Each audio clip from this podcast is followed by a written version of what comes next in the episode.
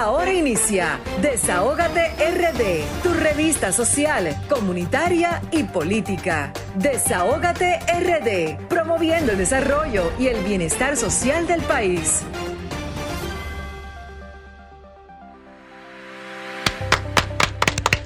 Muy buenas tardes, damas y caballeros. Sean todos y todas bienvenidos a su espacio Desahógate RD por Sol 106.5, la más interactiva. Ya son las 5 de la tarde en todo el territorio nacional y su programa El Desahógate hoy le tiene muchos temas interesantísimos. Grisel Sánchez. Muy buenas tardes, República Dominicana. Muy buenas tardes a mi gente bella de aquí y del mundo completito, porque Sol 106.5 se escucha a nivel mundial también. Buenas tardes a mis compañeros Raúl, Vianelo Perdomo, Pablo, que viene de camino, y a nuestro equipo que siempre nos acompaña en estas dos horas llenas de muchas, llenas de informaciones importantísimas para nuestro país. Eh, decir también que tenemos que poner este programa en manos de nuestro Dios, que es, la, es el que nos dirige, que nuestras palabras sean, su, sean nuestra, nuestra carta de presentación, pero en manos de Él. Decirle al pueblo dominicano que Dios nos dé mucha paz, mucha confraternidad y mucha paciencia, mirando tantas cosas que están pasando muy negativas en nuestro país, pero dentro de esas cosas negativas también tenemos que ser positivos y aclamar a Dios en estos momentos de verdad que no es fácil. Eh, primero vamos a decirle a nuestro radio escucha que nos sigan a través de las redes sociales Sol 106.5, la más interactiva, y a través del streaming eh, en solfm.com. Llamarnos al teléfono de cabina 809-540-165 y al teléfono del desahogo 849-284-0169 y en nuestras redes sociales Desahógate República Dominicana, tanto en Twitter, Facebook como Instagram. Y para ver estas dos horas completitas de tantas informaciones pueden eh, también seguirnos luego en la plataforma de YouTube de Sol 106.5, la más interactiva. Señores, eh, tenemos invitados eh, muy especiales y tenemos la disculpa de nuestro senador Iván Lorenzo, que lo, lo íbamos a tener en cabina, pero lo vamos a tener por llamada telefónica. El recién electo miembro del Comité Central del Partido de la Liberación Dominicana y el actual senador por la provincia de Elias Piña. Del comité político. Comité político, perdón. Lo que pasa es que estamos imbuidos en estas cosas y, perdón. El regidor del Distrito Nacional por la, por la circunscripción número 3 y miembro del Comité Central del Partido de la Liberación Dominicana, profesor Franklin Ferreras, que estará con nosotros en breve. Vienen a desahogarse también el licenciado Manuel Mateo, abogado y presidente de la Cooperativa Eléctrica 24 de abril. También tendremos a Víctor Tejeda, de la Cooperativa Eléctrica del Ensanche Luperón. Eh, vamos a, dar un fuerte aplauso, señores, hoy al sol de la mañana que cumple nueve años, su, semana aniversario, señores, son nueve años de llevar muchas informaciones importantes al país. Un abrazo a nuestro amigo Julio Martínez Pozo y a su, al, equipo de trabajo que lo componen el sol de la mañana, que desde las siete de la mañana, informándole al país todo lo que pasa en, en el extracto social de de la República Dominicana. Un aplauso y un fuerte eh, abrazo para ellos. Hoy se celebra, digo, mañana 14 se celebra el Día del Bombero. Un fuerte aplauso para mis amigos y un abrazo desde aquí a los bomberos de Medina, de San Cristóbal, que siempre están atentos a lo que pasa en Desahogate República Dominicana. Señores, y hablando de, los bomberos, eh, los bomberos que arriesgan las, las vidas de ellos para salvar la nuestra, en el incendio que ocurrió la semana pasada en la farmacia Los Hidalgos de la avenida Abraham Lincoln, murió un joven de, 25 años. Y desde aquí, desde el desahogo, unas condolencias a sus familiares porque sé que están pasando por momentos sumamente difíciles, no es fácil.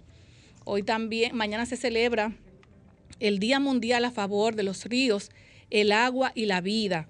Y mañana también será la clausura del noveno Congreso Ordinario José Joaquín Vidó Medina del Partido de la Liberación Dominicana, donde se juramentará al presidente del partido, el licenciado Danilo Medina Sánchez, se juramentará también el secretario general Charlie Mariotti y los miembros del comité político.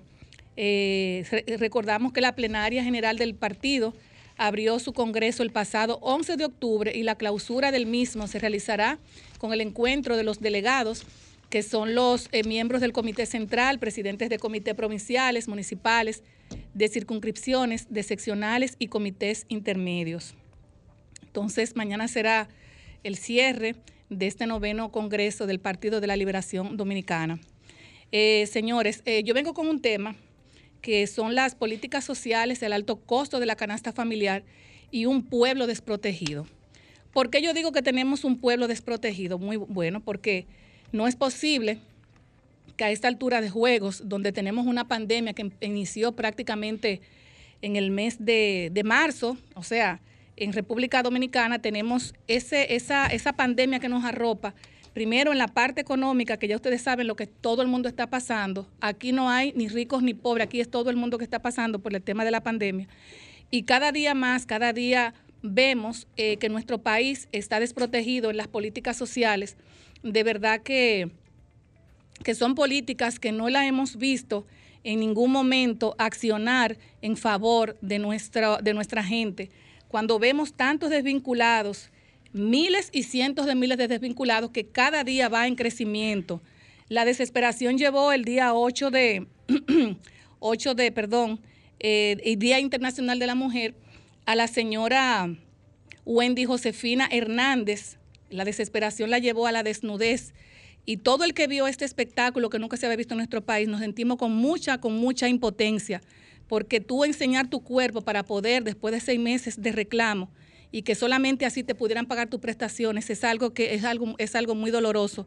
No solamente para Wendy, que hay muchas Wendy en el país, como el reciente caso también de Vanessa Reynoso, que trabajaba en Prosoli con cuatro niños dentro de los cuales de los tres trillizos que tiene, uno está con síndrome, con autismo. Ustedes saben lo que significa tener un niño autista, que para tú comprar los medicamentos, ya ustedes saben eh, de, qué significa esto. Yo estoy de acuerdo que todos los gobiernos que entren eh, siempre quieren cambiar su personal, pero hay, hay, hay, hay un personal que debe ser verificado y es el caso de esta joven. A ver, no sé si la, podría, la, la pudieran reponer en Prosoli, que fue desvinculada con estos cuatro niños, está pasando muchas, muchas penurias. Eh, vemos también las desvinculaciones de los empleados de educación, la CAS, Obras Públicas, Lotería Nacional, Comedores Económicos, Plan Social, entre otras instituciones, y vimos el caso de las desvinculaciones también de, las de la Cancillería, que fueron más de cientos desempleados, creo que más de 100 desempleados ayer en la Cancillería, y esto sigue en crecimiento. Entonces, cuando vemos estas desvinculaciones, parece que no está funcionando la ley de función pública, la número 4108, que en su artículo 60 eh, dice, los empleados de estatuto simplificado contratados con más de un año de servicio en cualquiera de los órganos y entidades de la administración pública. En los casos de cese injustificado tendrán derecho a una indemnización equivalente al sueldo de un mes por cada año de trabajo o fracción superior a seis meses sin que el monto de la indemnización pueda exceder los salarios de 18 meses de labores. Dicha indemnización será pagada con cargo al presupuesto del órgano o entidad respectiva. El cálculo de, la indemnización se realizará con base al monto nominal del último sueldo.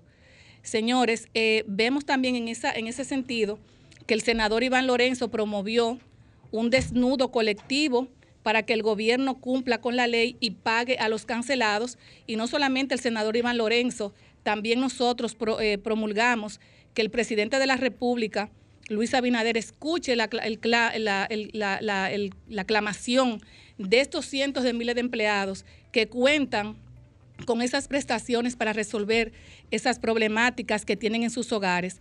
Ahora mismo, por ejemplo, en la, en la desprotección de un pueblo, ¿por qué?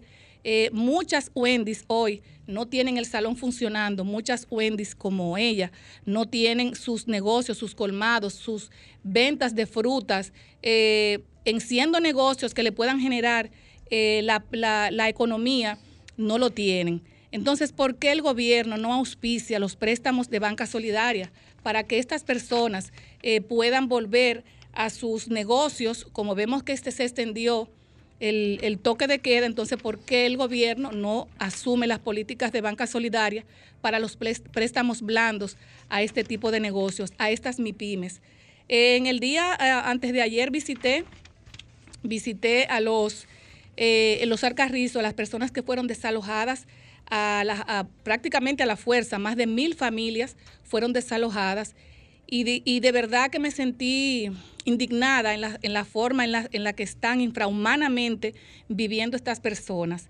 Le hacemos un llamado también al presidente de la República, le hacemos un llamado a los comedores económicos, le hacemos un llamado al plan social de la presidencia, le hacemos un llamado a CONANI, donde hay muchos niños ahora mismo pasando trabajo cerca, con los, cerca de los adultos, adultos mayores también que deberían ser vacunados, porque el foco de contaminación y el foco de coronavirus va en crecimiento. Eh, le hacemos un llamado también a salud pública para que puedan ir en auxilio de estas personas. Nosotros eh, desde aquí decimos que no, no, le damos, no le damos un ok a que las personas puedan meterse a las tierras y tomarlas como si fueran de ellos, no. Pero también si encontramos más de mil familias como las que están ahora mismo en los Alcarrizos, deberían también verlas eh, deberían ver el gobierno qué se puede hacer con estas personas que ahora mismo están, ni siquiera sanitario tienen. O sea, vamos a buscarle una pequeña solución a estas familias. Vimos también el caso del el kilómetro 4 del municipio fronterizo de Dajabón, que también están pasando por las mismas penurias. Señores, y hasta aquí les dejo mi comentario. Nos vamos ahora con el señor Darío Yunes, que lo tenemos en la llamada en la línea telefónica. Muy buenas tardes, eh, Darío. Buenas tardes. Bueno, parece que Darío no está en la línea telefónica. Entonces, eh, les decía que es importante que la humanidad nos envuelva en el sentido que nosotros podamos ayudar a las personas. Ahora mismo, en los alcarrizos, se está necesitando ayudas, todo el que pueda cooperar con estas mil familias que están ahora mismo pasando muchas necesidades. Ahí se necesitan mosquiteros, se necesita comida cruda, se necesitan medicamentos, se necesitan sábanas, se, necesitan hojas de zinc, se necesita todo el que pueda ayudar que por favor lo haga. Entonces, eh, me preocupa esta situación. Ya tenemos en la línea a nuestro amigo Darío Yunes. Buenas tardes, mi querido amigo Darío, ¿cómo está? Buenas tardes.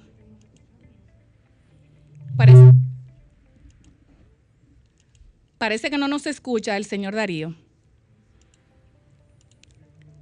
Ok, lo tenemos en la línea, parece que no nos escucha. Entonces, eh, decía que muchas Wendy están ahora mismo pasando muchas necesidades y, de verdad que ver a los desvinculados, eh, luego de tú haber agotado tantos años de servicio al pueblo dominicano, a las instituciones del gobierno, y que tú tener que desnudarte para que te puedan pagar unas prestaciones laborables es inhumano. ¿Por qué Wendy se desnudó?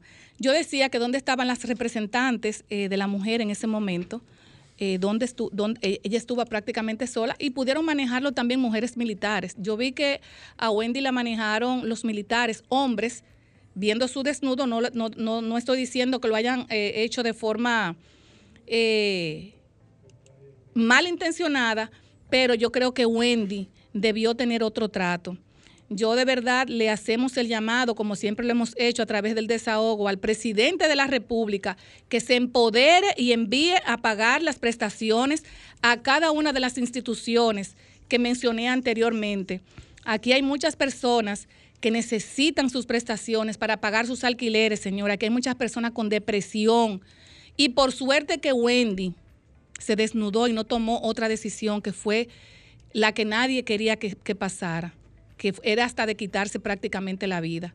Ella estaba envuelta en esa situación en la que están muchas personas que como Wendy no quieren hablar o están esperando o le están dando un chance a las instituciones del gobierno. Entonces, por favor, vamos a pagar las prestaciones a todos los desvinculados de todas las instituciones gubernamentales porque me dicen que faltan más y vienen mucho más eh, cancelaciones. Eh, es mi comentario. Eh, le voy a dar paso a mi compañero Raúl Germán en lo que viene la llamada de nuestro amigo Yunes. Buenas tardes, Raúl. Muy buenas tardes de nuevo. En la continuación de este espacio, Desahoga TRD por Sol 106.5, la más interactiva. Tenemos una ensaladilla de temas encabezados porque se celebró este día 8, el Día Internacional de la Mujer, y ustedes ven siempre muchas actividades alegóricas, conmemorativas, hasta celebrativas, por decirlo así, aunque lo correcto es la conmemoración, pero digamos que es una celebración. Hubo charlas, conferencias, reconocimientos, una serie de actividades. Y resulta que Participación Ciudadana mostró un estudio esta semana donde habla de la participación de la mujer en la política en la República Dominicana. Ellos dijeron, por ejemplo, que en el Partido de la Liberación Dominicana, ahora que terminó de completar su matrícula al Comité Central, al Comité Político, dice que de 45 miembros que tiene el Comité Político, 7 son mujeres, un 15%, 15.5%. De los 321 miembros que escogió el Comité Central del PLD, 61 fueron mujeres, es decir, el 19%. El PRM, eh, de su dirección ejecutiva, de las 62 personas que ocupan la dirección ejecutiva, 10 son mujeres para un 16%. Y vemos que más adelante se subraya lo que establece la ley 3318 de agrupaciones, movimientos políticos, la ley de partidos, agrupaciones y movimientos políticos, donde establece que la mujer no puede tener menos de un 40% en los diversos órganos de, dirección. Pero nos vamos más lejos ahora. Eh, Participación Ciudadana lamentó que las mujeres son franca minoría en relación a los puestos de poder del gobierno.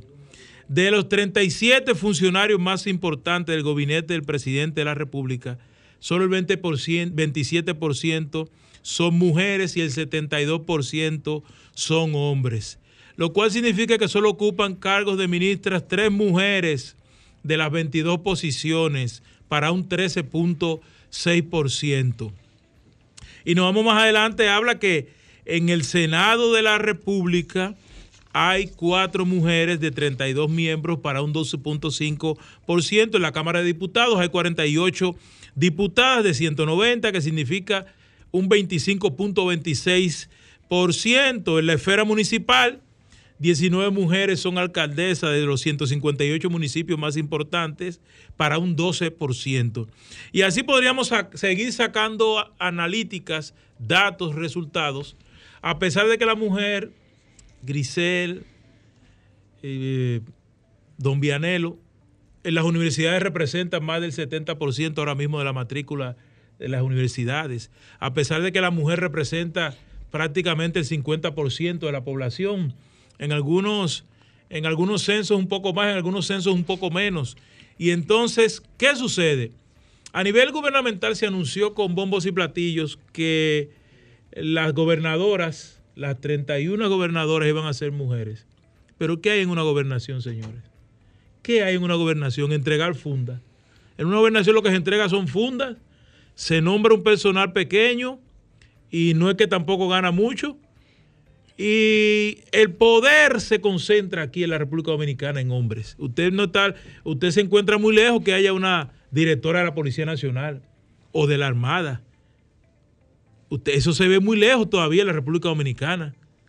Y que en, nuestro país, llegar a ser presidenta, hemos tenido mujeres con un, liderazgo importante. En un momento fue Milagros Ortiz Bosch, recientemente Margarita Cedeño de Fernández. Tenía la posibilidad, amplias posibilidades de ser candidatas en dos momentos importantes de la vida del PLD y del país, y tampoco lo fue. Pero queríamos señalar esto y hay otro dato, Grisel, atención más escalofriante. En la pandemia, eh, las mujeres han perdido más de medio millón de empleos en un año en la República Dominicana. ¿Usted lo que significa eso? Donde estamos hablando que la inmensa mayoría de las mujeres en este país son madres solteras, están manteniendo dos y tres muchachos. El golpe que significa una mujer soltera en la República Dominicana, un país donde los niveles elevados de, desatención de los padres y manutención Es increíble. Este es uno de los países donde los hombres, después que se dejan de las mujeres, abandonan a sus hijos. Y medio millón, más de medio millón de mujeres perdieron sus empleos. Yo creo, atención a las legisladoras que más suenan, como Farideh Raful, por poner un ejemplo, senadora y otras más. Yo quisiera que le demos una mirada a la situación real de la mujer en la República Dominicana. Y yo sé que hay otras agendas como las tres causales, eh, a veces el matrimonio gay y todas esas cosas también, que cada quien asuma la agenda que entiende. Pero yo creo que la mujer en sentido general le, le falta mucho por avanzar. Y cada vez que la mujer adquiere un poder, ustedes ven que están eh, relegados a, la herencia de un hombre regularmente. No, usted no es una mujer que tiene un liderazgo sólido ella sola. Cuando tratan de subir, se le cortan las alas. Y fíjense que ahora mismo la alcaldesa del distrito es mujer, es, es mujer, pero Santo Domingo Oeste, hombre. Santo Domingo Norte, hombre. Santo Domingo Este, hombre. los Alcarrizos, hombres. Ese es el Gran Santo Domingo. Pedro Brán, también tenemos hombres. Y así sucesivamente. También otra información importante la semana fue que Salud Pública reconoció que ya en la República Dominicana se tiene conocimiento y se tiene eh, certeza de que las cinco, hay cinco variantes de la COVID-19 y eso sí es verdad que es bastante preocupante. Y nosotros podríamos decir que está la variante británica, está la variante sudafricana, la brasileña, la estadounidense, entre otras, pero que en nuestro país, aparte de la COVID-19, haya otras variantes, es también de alarmarse y eso coincide también con que en la OMS, señores, suspendió el uso de las vacunas AstraZeneca como una medida de precaución y nosotros hemos comprado.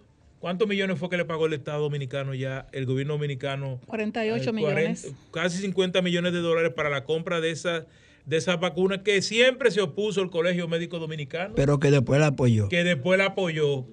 Ahí fue el problema. Waldo dijo aquí, ustedes recuerdan que lo leímos, un trabajo, una entrevista que yo le hice, que Waldo dijo que eso provocaba una serie de problemas, pero después el colegio dijo, eh, vámonos con esa, y eso puede generar una situación porque en pleno proceso que estamos ahora de vacunación, que va muy bien, gracias a Dios, no quisiéramos que estas vacunas AstraZeneca vinieran aquí a la República Dominicana a enfermar o a matar un sinnúmero de personas. Mm. A nivel internacional, rápidamente, en Bolivia detuvieron la expresidenta eh, Yani Áñez, acusada de, sedición y terrorismo. Ella fue de, lo que asusó para que Evo Morales eh, no se le entregara el poder en unas elecciones que democráticamente todo el mundo vio que Evo Morales ganó las elecciones. Y fue tanto así que después se presenta uno de sus hombres más cercanos y mira dónde ganan ellos las elecciones. Y bueno, esa mujer ahora va a pasar la de Caín porque ahora el poder político lo controla en Bolivia, lo controla Evo Morales. Y justamente estuvo hablando Grisel del caso de Wendy Josefina Hernández, una señora de 49 años que laboró durante 16 años en el Ministerio de Obras Públicas y Comunicaciones y ella exigía sus derechos, cuáles eran sus derechos, que le entregaran sus prestaciones después de 16 años de trabajo. Y tuvo ella que de manera, digamos, de, en modo desesperación, para no utilizar otra palabra, se desnudó frente al Palacio Nacional el Día Internacional de la Mujer. El 8 de marzo se desnudó ella y esa fue la noticia nacional e internacional más eh, relevante que tuvimos en la semana prácticamente y ya el ministerio, gracias a Dios, le, le pagó a ella sus prestaciones, que eran un poco más de 230 mil pesos. Y hay un asunto que Grisel mencionaba y el tema del desempleo y el aumento de precios de la canasta básica golpean fuertemente a los dominicanos el incremento de los combustibles que ha sido sostenido, el incremento en los últimos meses, las últimas semanas, menos estas últimas dos que los han congelado. Y la República Dominicana, lamentablemente el caso está viviendo en estos momentos una de sus peores crisis, ahondada por la pandemia de la COVID-19, entre otras cosas. Tenemos eh, en la línea telefónica eh, al señor Darío Yunes. ¿Ya lo tenemos? Buenas tardes. Ingeniero, ¿cómo está?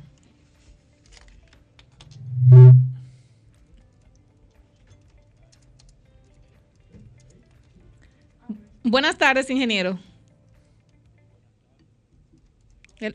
Ahora le escucho, pero muy bajito. Ah, ok.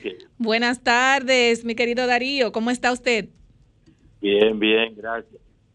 Eh, señor Darío, espero que usted, su familia y todo estén bien. Eh, quería preguntarle eh, con relación a, la Asociación de Ganaderos de Nisibón, AGANI. ¿Qué significa? sí, fíjate, la Asociación de Ganaderos de Nisibón, que precisamente este año arriba a su 52 aniversario, en más de medio siglo, entiendo que es la institución más vieja del país en términos de agropecuario y que mayor cantidad de miembros tiene, porque pasan de los mil miembros eh, de Agani. La Asociación de Ganaderos de que nació en Nitibón, ¿verdad? Hoy distrito municipal eh, de Nitibón, y ahora funciona eh, precisamente en los corrales como se le llamaba antes, en el kilómetro 7 de la otra banda, la carretera Higüey otra banda. Y justamente el 20, el próximo sábado, estará de elecciones para elegir eh, la, la, plancha, solo hasta ahora hay dos, eh, precisamente la plancha 2, y nosotros vamos a formar parte de ella o formamos parte de ella, y la encabeza Rafael Pio. Y también una serie de, de municipios que han estado entregados a la ganadería y que entienden que Agani debe cambiar de rumbo.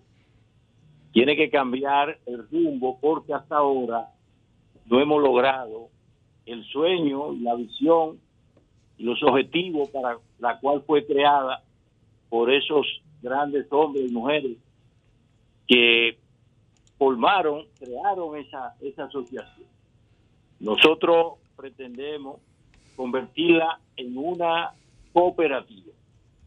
El mundo está cooperativizado y todo el mundo sabe la importancia para el desarrollo de un sector cuando se cooperativiza, porque con la cooperativa nos beneficiamos todos. Eh, muchas asociaciones solo se beneficia a un grupo minúsculo y por eso nosotros eh, vamos a acompañar a Rafael Pión en esta plancha. Y además también mujeres como Marlene Tapia, que irá como tesorera, pero también la primera mujer y, a la vez persona, persona que llegó a Higüey hablando de cooperativismo, porque había vivido ¿verdad? La, Larita Caraballo, cariñosamente viva, había vivido en, en Costa Rica vivió gran parte del proceso de cooperativización de Costa Rica y nosotros sabemos todo cuál ha sido el desarrollo de, Costa Rica fruto de tantas cooperativas que eh, hoy eh, ha tenido un desarrollo a nivel nacional e internacional. Ingeniero. Ingeniero.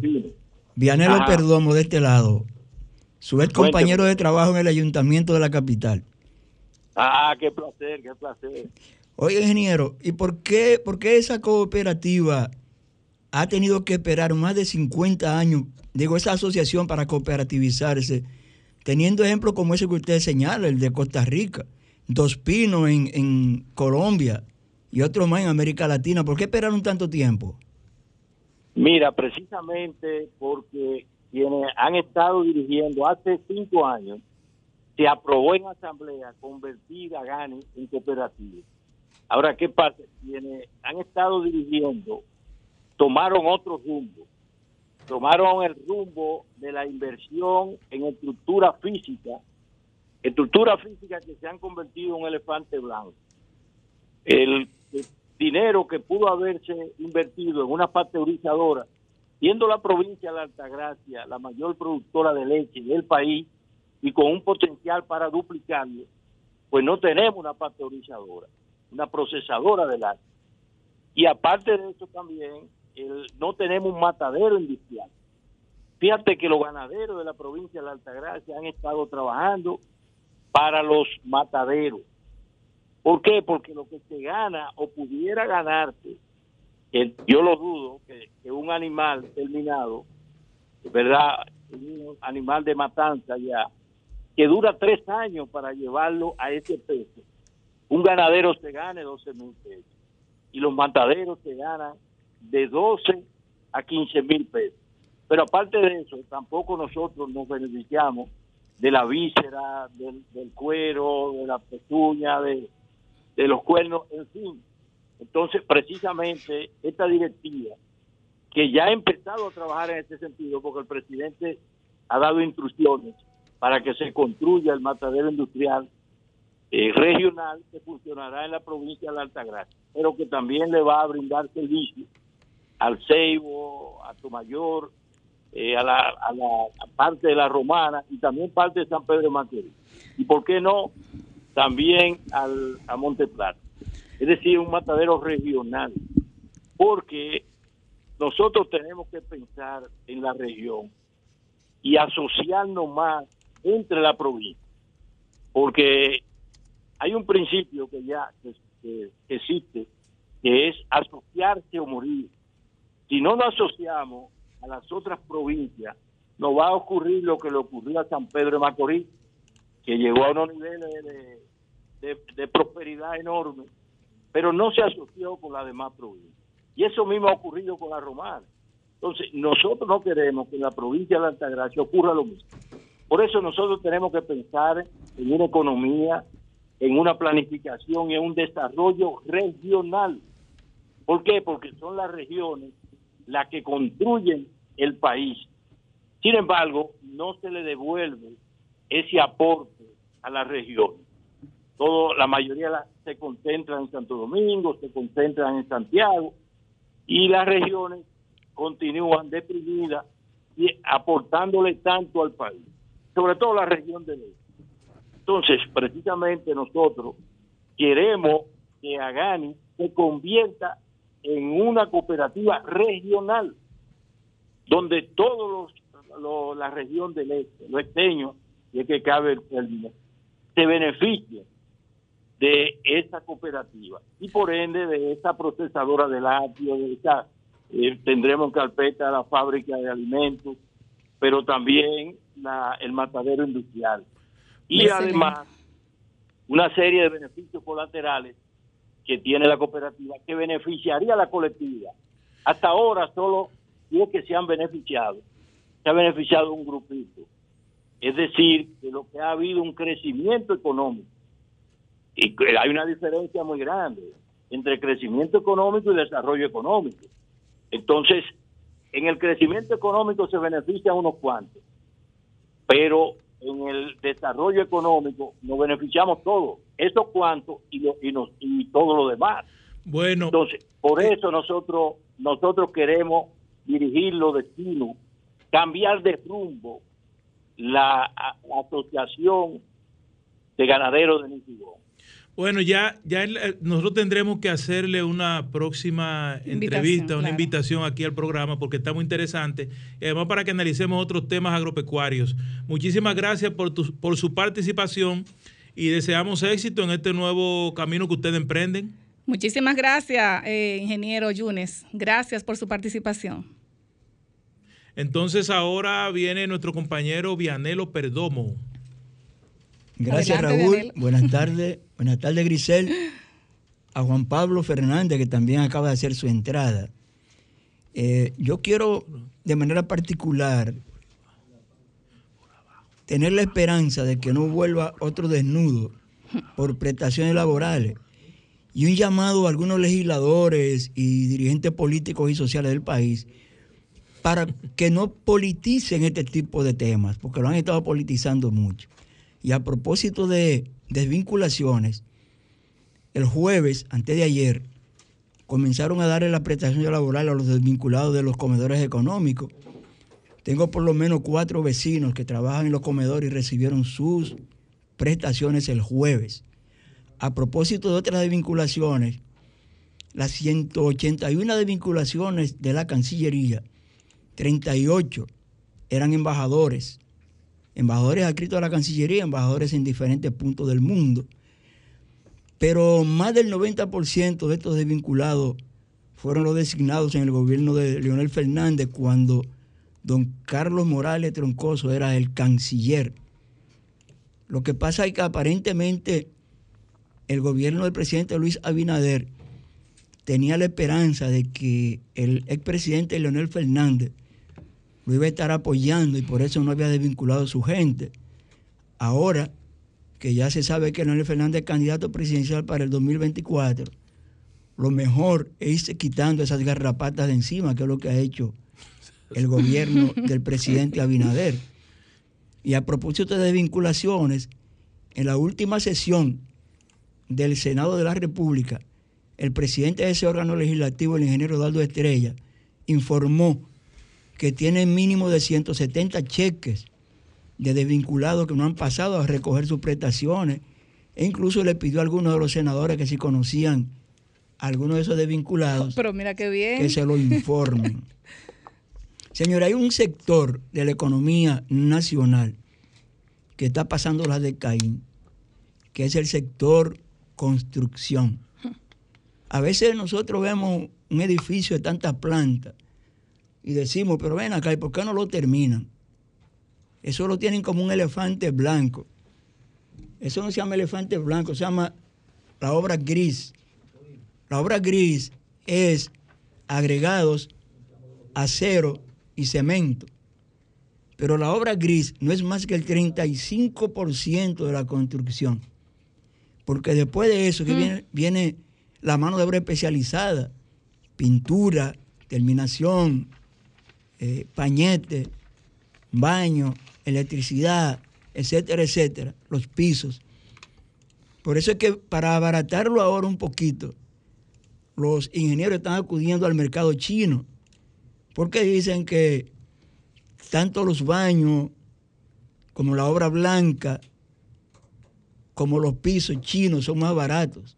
Entonces, cuando alguien compra un apartamento, alguien de clase media, por ejemplo, compra un apartamento o una casa, ustedes ven que comienza a cambiarle cosas, porque dicen que los, los artículos chinos no son de tan buena calidad como lo serían, por ejemplo, los, los norteamericanos.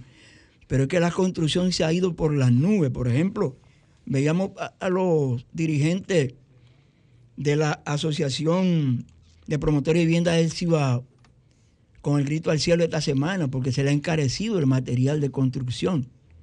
Pero vimos también que el Banco de Reserva firmó un acuerdo con los constructores, al igual que el CODIA, para un programa que se llama Proviviendas.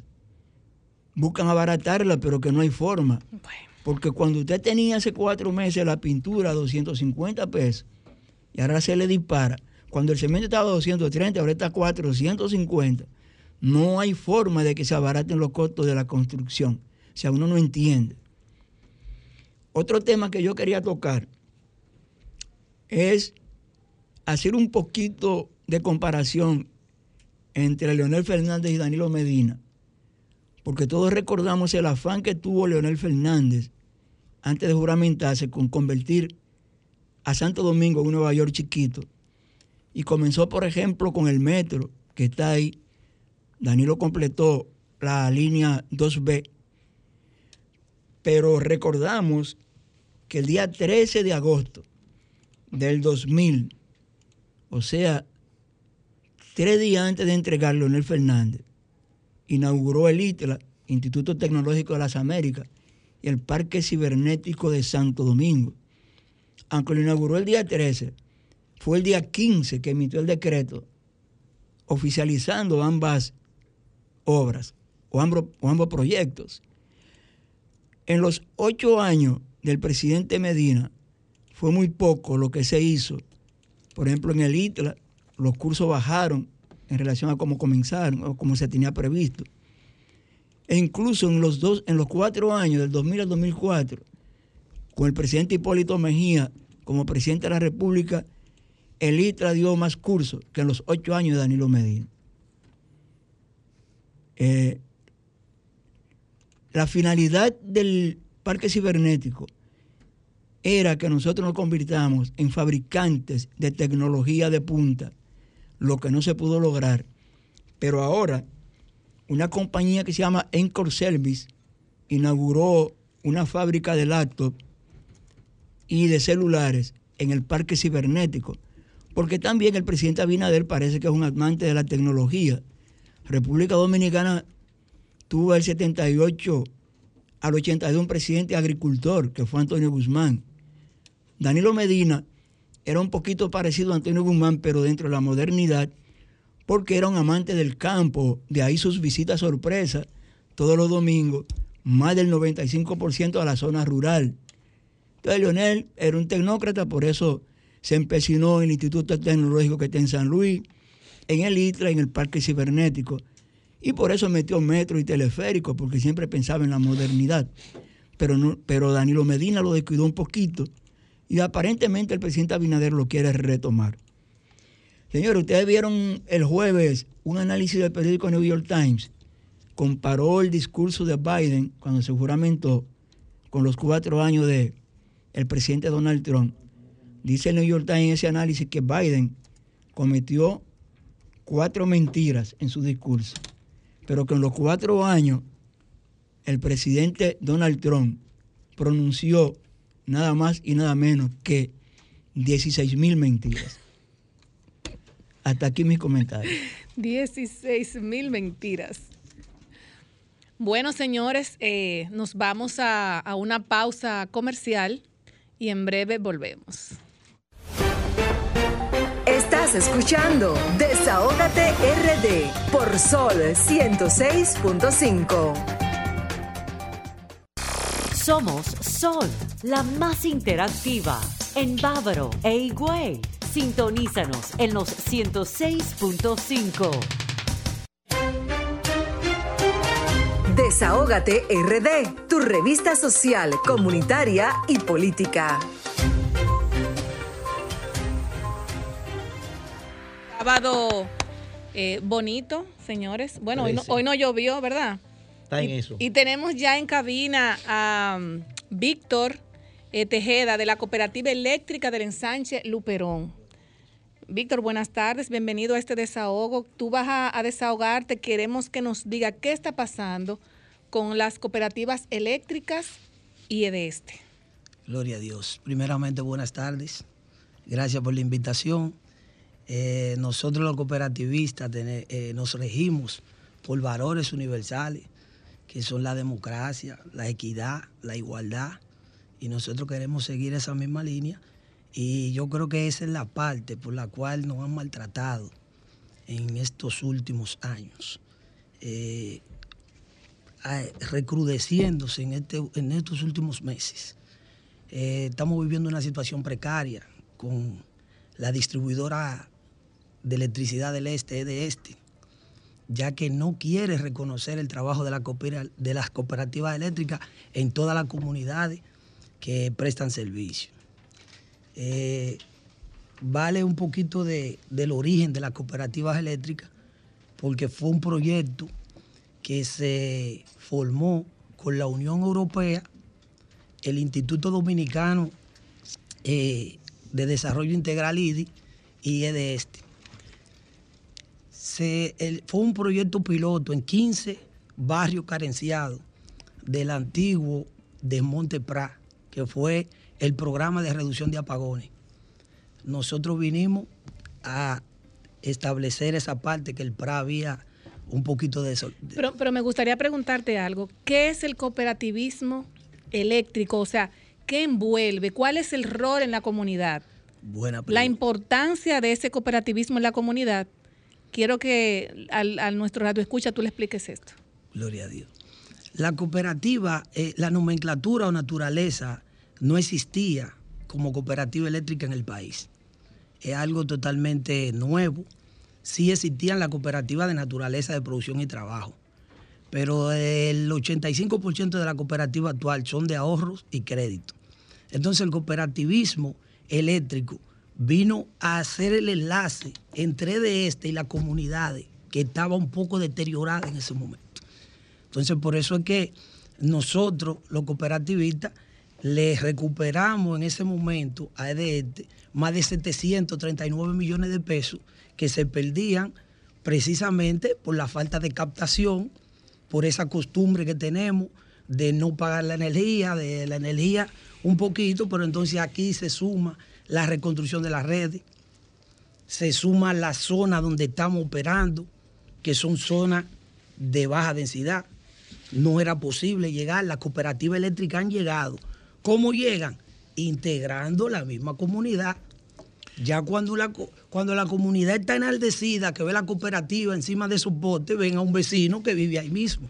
Entonces a eso vinieron las cooperativas. ¿Y cómo es la operatividad de la cooperativa? ¿Cómo es el día a día de una cooperativa eléctrica? La cooperativa eléctrica, el día a día empieza con un contrato que tenemos de corte y reconexión. Ese es el día a día. Pero también tenemos un grupo de, socios que trabajan en la parte administrativa, que son las que, que ellos son los que trabajan en EDS. Víctor, escúchame que te interrumpa, porque aquí en, en, este cooperativismo son las mismas personas de la comunidad que están empleadas en el mismo cooperativismo. Exactamente. O sea que es, es un, la cooperativa también genera empleos Exactamente. a la comunidad. Cada cooperativa afecta directamente 700 familias. Excelente. Directamente. Tenemos presencia en el ensanche Luperón, La Cañita, 24 de abril, tenemos Villas Agrícolas, tenemos La Tablita, tenemos Catanga, Los Minas, Villa María. Actualmente se están formando siete cooperativas más. Pero, eh, ¿ustedes dónde está la fundamentación legal? Es decir, ustedes vienen por una decisión administrativa de, la CDE, de, de, IDECOP o de dónde? ¿Dónde surge ustedes su, su base legal? El IDECO es quien regula nacionalmente las cooperativas. Ese programa se inicia en Andalucía, en España, donde todo es por cooperativa. Y la cooperativa de trabajo, vuelvo y repito, aquí no tenían esa incidencia. De la cooperativa de producción y trabajo, la cooperativa eléctrica forman el 75%.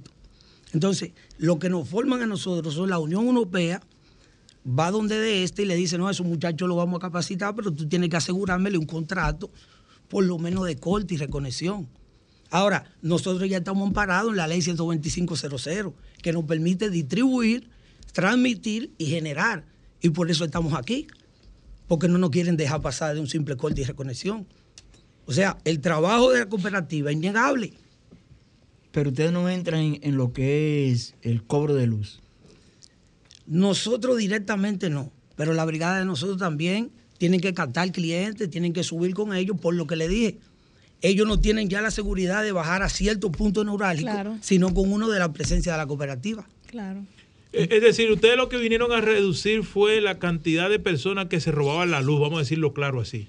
Y eso genera obviamente una ganancia económica para el gobierno y para el Estado, por ende. Eso es lo que ustedes hacen esencialmente. Eso es un, solo, uno, de los puntos. No, y los propios incidentes que se producían, porque por ejemplo, yo tengo caso de un compañero que todavía está en los tribunales porque le dio un tiro a una brigada, a un miembro de una brigada que estaba en corte. Exactamente. Y al llegar a su casa y ver el tipo cortando la luz, pues le dio un tiro. Entonces, los incidentes en ese sentido, nosotros que hemos vivido y vivimos en barrio, sabemos que cada vez que va una brigada a hacer un corte, Sí, hay, incidentes siempre. Hay un incidente casi siempre. Víctor, yo diría que ustedes son prácticamente los intermediarios, ustedes hacen la intermediación en el barrio para hacerse lo más fácil de este. Exactamente. Porque hay lugares donde tú te metes que de este no se puede meter. no puede. Eso es algo, eso es, eso es así. Nosotros ahora estamos confrontando algo que ustedes saben que hay un término que anda en el aire que es el recién firmado pacto eléctrico.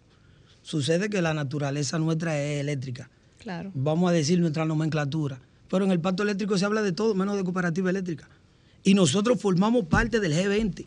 Cuando se desglosó en eh, más de 500 grupos populares, las cooperativas entraron en esos últimos en la o sea, tú dices que no hubo presencia de ustedes en el cuando se hizo la firma del pacto eléctrico. No, todo el tiempo estuvimos hasta que lo proclamaron. Nosotros tenemos, participamos en todos los disensos de la persona del gerente de aquí, de Catanga, Héctor Custodio, y de Copetré, de, los tres brazos, Fernando Castro, el Conservatorio de la UA, la señora Marisa. Esos fueron personas que dijeron, no, espérate, la cooperativa eléctrica yo no sabía qué eran. Ya yo sé qué son y vamos a defender ese concepto. porque aparte de que es novedoso, viene a resolver ciertos problemas que venimos arrastrando de hace No, hay tiempo. una parte comunitaria importante que se envuelve en este sector.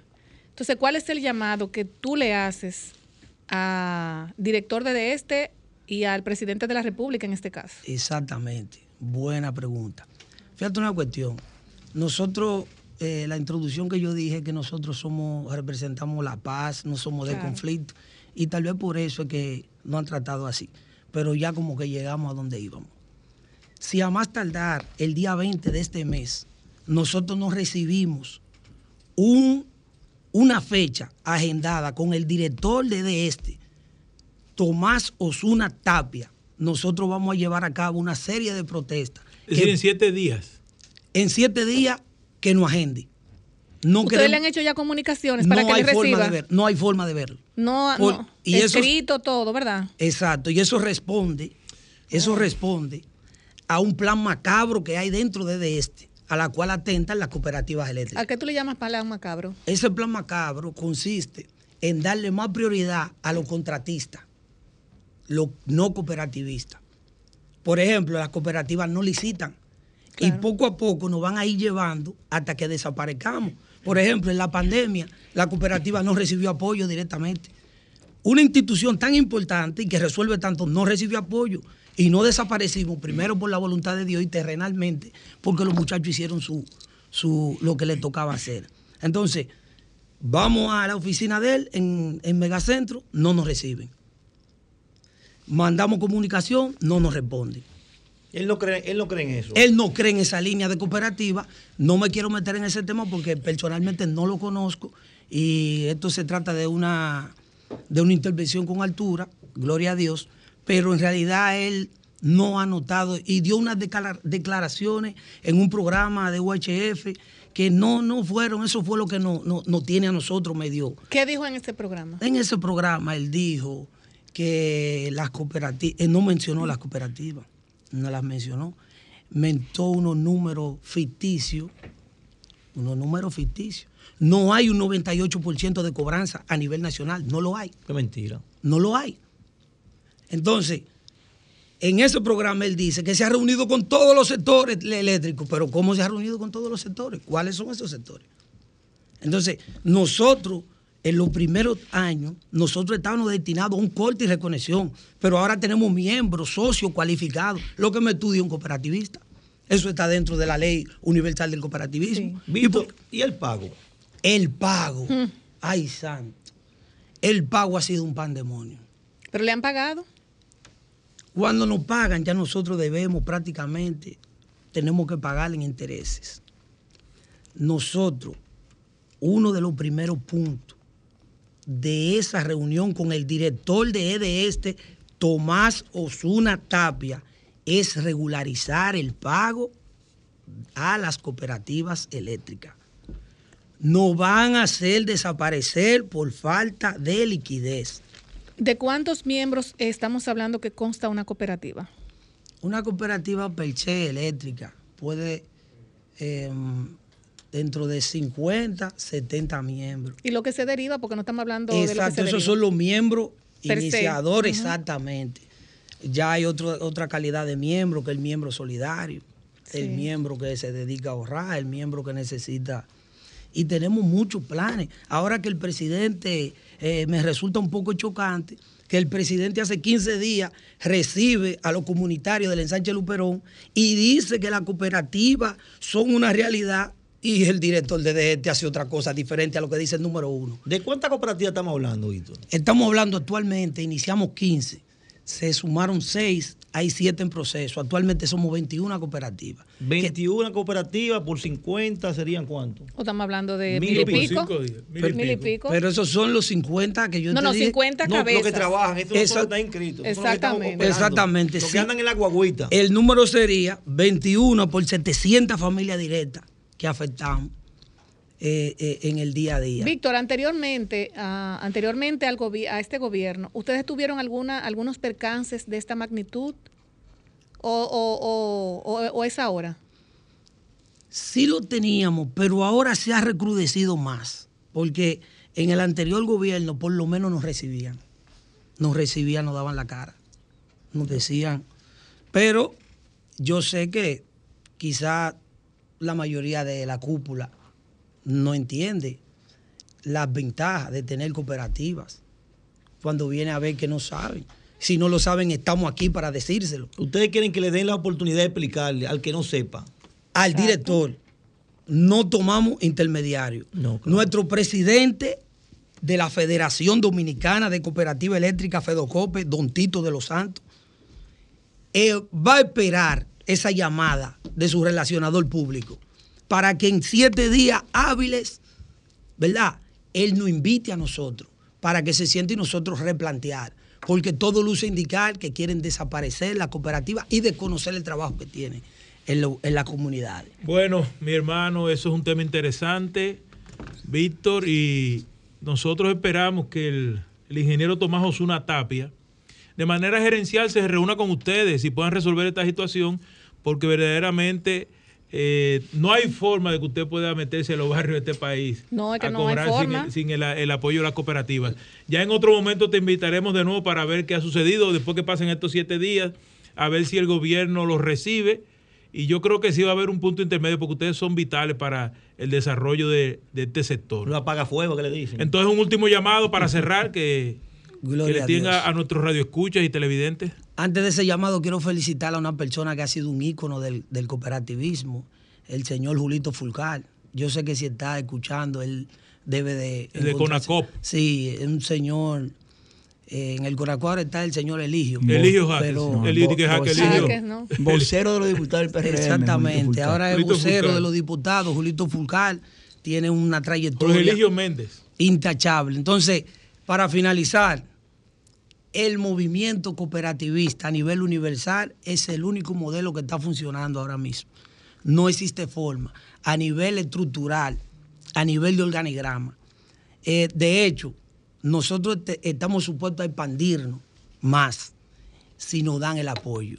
Nosotros no estamos pidiendo aquí otra cosa que nos dejen trabajar, que nos presten, que nos den los insumos necesarios para nosotros crecer y así nosotros fomentar el empleo y cambiar el nivel de vida de esos vecinos que tenemos en la comunidad. Bueno, pues, Bueno, pues Víctor, gracias, muchísimas gracias. Este programa es tuyo. Gloria a Dios. Señores, nos vamos a una pausa comercial. Estás escuchando Desahógate RD por Sol 106.5.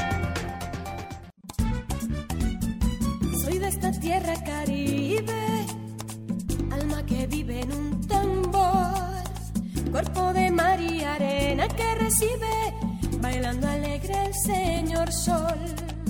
Pedacito de isla azul y verde, donde cada corazón es un cantor, terruño encantado que no pierde sus ganas de crecer y ser mejor gente gozando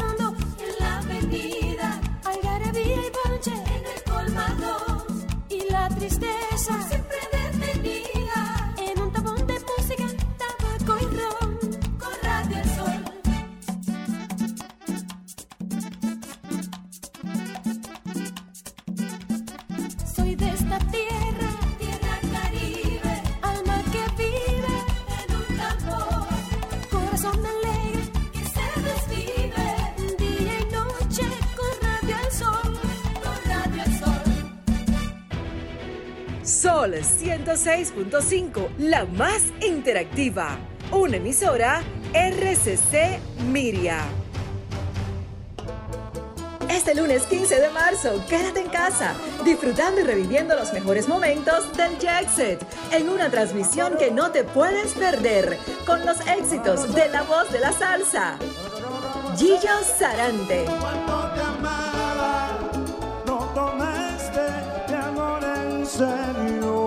Sintonízanos a las 10 de la noche por Sol 106.5 y solfm.com.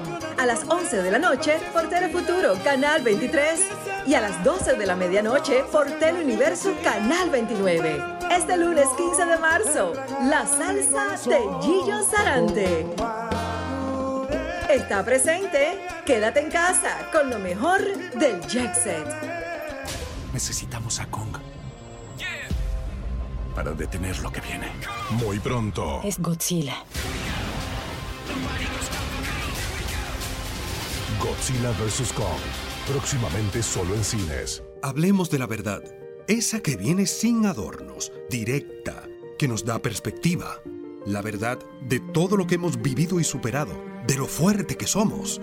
La verdad de que Dominicana siempre se levanta, valiente, intrépida y fuerte. Esa verdad que hoy nos hace valorar lo esencial, que nos mantiene unidos para jamás ser vencidos, sin importar lo que venga. Esa verdad que hay que mantener viva y defender hasta el final. Porque mientras conozcamos la verdad, seremos capaces de cambiar. Todo cambio comienza con la verdad. Listín Diario, el periódico de los dominicanos. El mejor contenido de Sol está en YouTube. Búscanos en YouTube como Sol FM. Sol 106.5, una estación del grupo RCC Miria. Desahógate RD, tu revista social, comunitaria y política. Bueno, seguimos, Raúl. Continuamos con su espacio Desahógate RD y reiteramos a propósito de nuestro último invitado, al ingeniero Tomás Osuna Tapia, a que le dé un espacio a esta persona porque nosotros entendemos la visión y la misión que tiene el cooperativismo dentro de la sí República verdad. Dominicana y en el sector eléctrico. En todo el sentido de la palabra. Indiscutiblemente que eso no tiene dudas. Grisel, presente el próximo Así entrevistado. Es, así es. Buenas tardes, mi querido eh, profesor Franklin Ferreras, regidor del Distrito Nacional de la circunscripción número 3 y actual miembro del Comité Central por el Partido de la Liberación Dominicana. Buenas tardes, Franklin, ¿cómo estás? Bienvenido a este desahogo.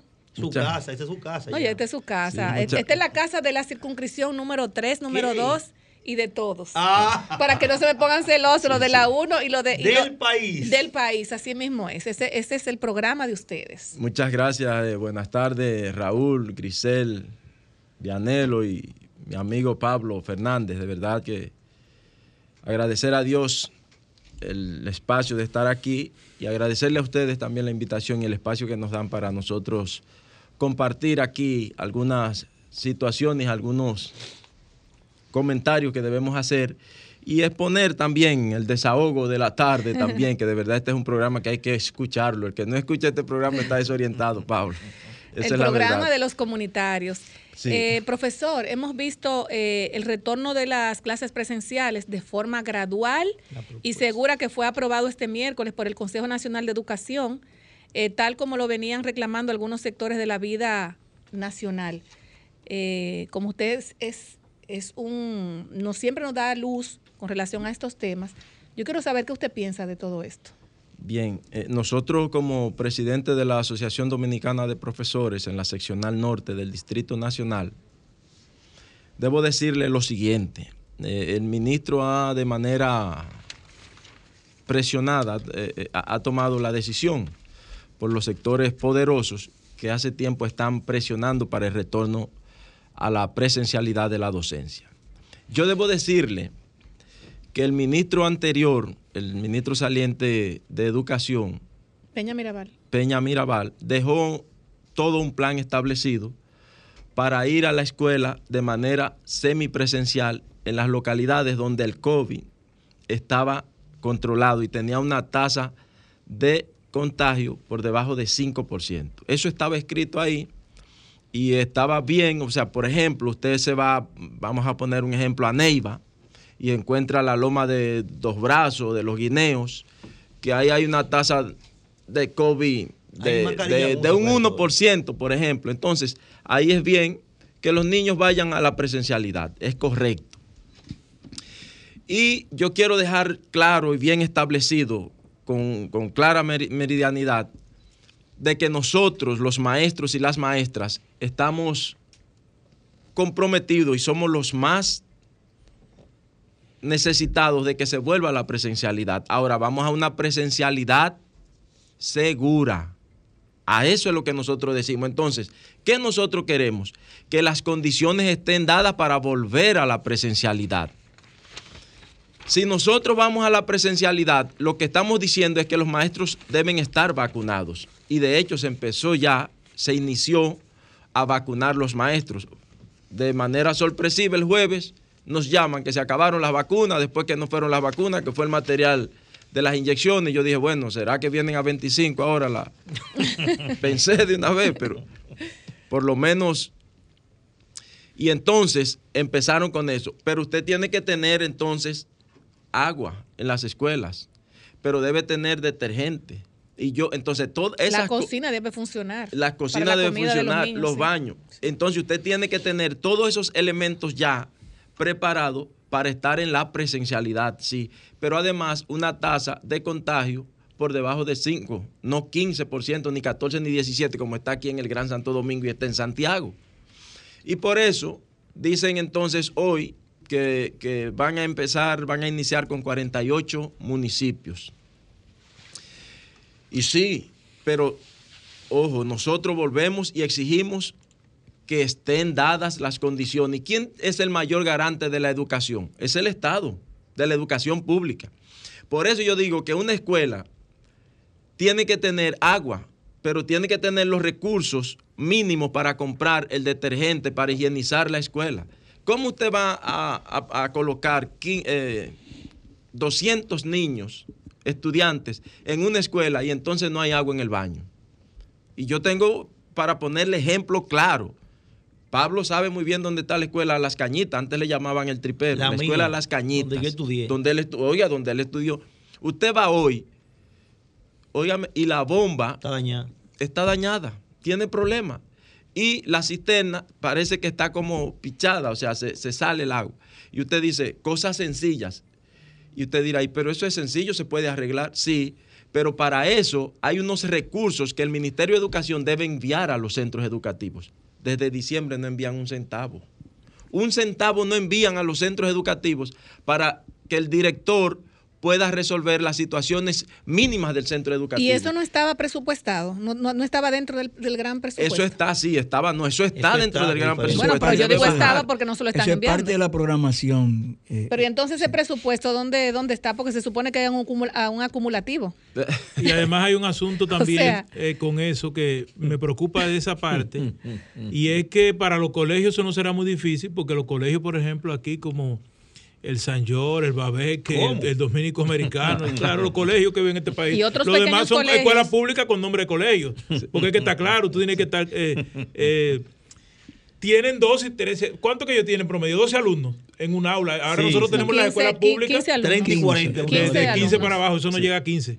El- en esos colegios no llegan a 15 ya. Y ahora con este distanciamiento que hay que mantener, ¿cómo va a ser eso? Sí, entonces hay una situación que el ministro ha puesto.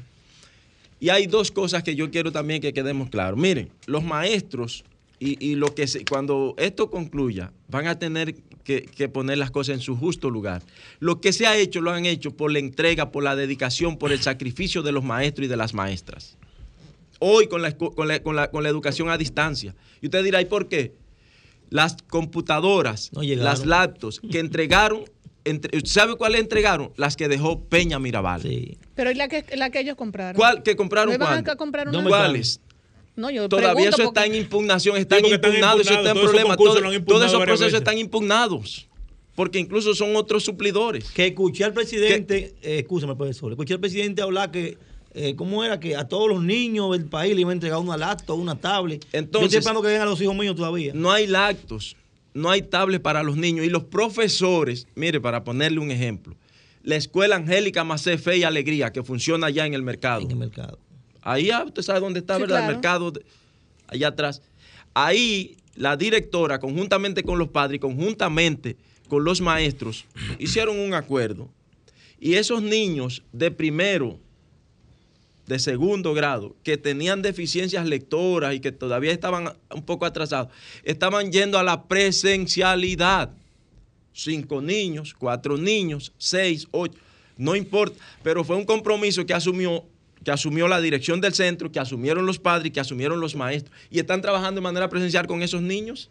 Y eso no va- sale a la va- luz Eso pública. va en beneficio Y del- usted- de los padres, realmente. Sí, en beneficio de esos niños, pero, Claro, que, y de los niños. pero que es algo que lo hicieron quien los maestros, incluso sin la autorización del Ministerio de su Educación, salud. arriesgando su salud, pero, pero ¿por qué? Porque le duele la formación de esos niños y el avance de esos niños. Yo, lo que yo te estoy diciendo es de las situaciones que nosotros como docentes, como maestros tenemos.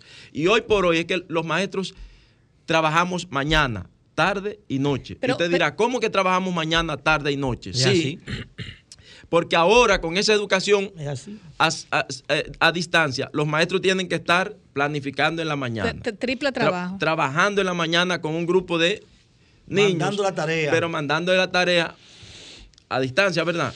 Entonces tienen que volver a revisar esas tareas, dejarle los cuadernos, los Uno maestros uno. revisar uno a uno con los cuadernillos que se están trabajando. Y en la noche a veces hay otros que ya le están mandando tareas, pero en la noche el maestro también está planificando. Entonces, hay una situación que el ministro ha planteado. Bueno, eh, vamos a un regreso a clase de manera Presencial. presencial o semipresencial, pero voluntaria. Voluntaria. Y Yo le voy a hacer la pregunta. porque- Voluntaria. Mentira. Porque, es algo como hasta fuera de lógica. No solo voluntaria, Franklin, sino que el, el padre tiene que firmarle un documento. Pues tú sabes que eso, Sí, eso no va a funcionar. sí. Vianelo, pero fíjense qué resulta.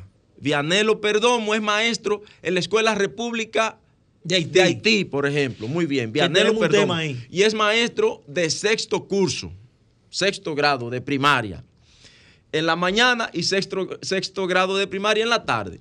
Resulta que Vianelo tiene, vamos a poner 25 a 30 alumnos y le fueron 15 en la mañana, ¿verdad? Y atendió y dio su, docencia con esos niños presenciales.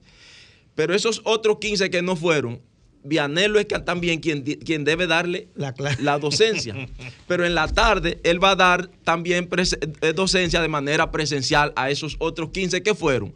Y a esos otros 15 del- de, de- eh, eh, no alumnos de la tarde que tampoco fueron. Vianelo es también quien tiene que darle Ay, docencia y partirle ay, docencia. ay, ay, ay, Entonces, Vianelo es que, un, un- un- un qué? ¿Cómo, ¿cómo Vianelo se va a partir ahí para, para cuatro entonces Tendría que ser cuatro tandas. cuatro tandas. Eh, o es sea, fácil. usted está viendo cómo, cómo es la situación que está planteada ahora para el maestro, para el docente. Entonces, por eso ¿Y nosotros qué dice decimos- la ADP sobre eso? bueno, la, asocia- presidenta. la Asociación Dominicana de Profesores, el Comité Ejecutivo Nacional del ADP, envió una comunicación al ministro de Educación, porque en principio yo debo decirle que ellos querían iniciar la docencia donde con, con- con la tasa de, de incidencia del COVID en un 10%. Y usted dice, pero ¿cómo 10%? Y nosotros dijimos, no, se habló de un 5%. Y lo que es peor aún, usted dice, empieza el inicio de la, de la docencia semipresencial el a partir del 6 de Del 6 abril. de Y se- abril. y se A mí me luce que hay una conspiración incluso con el país.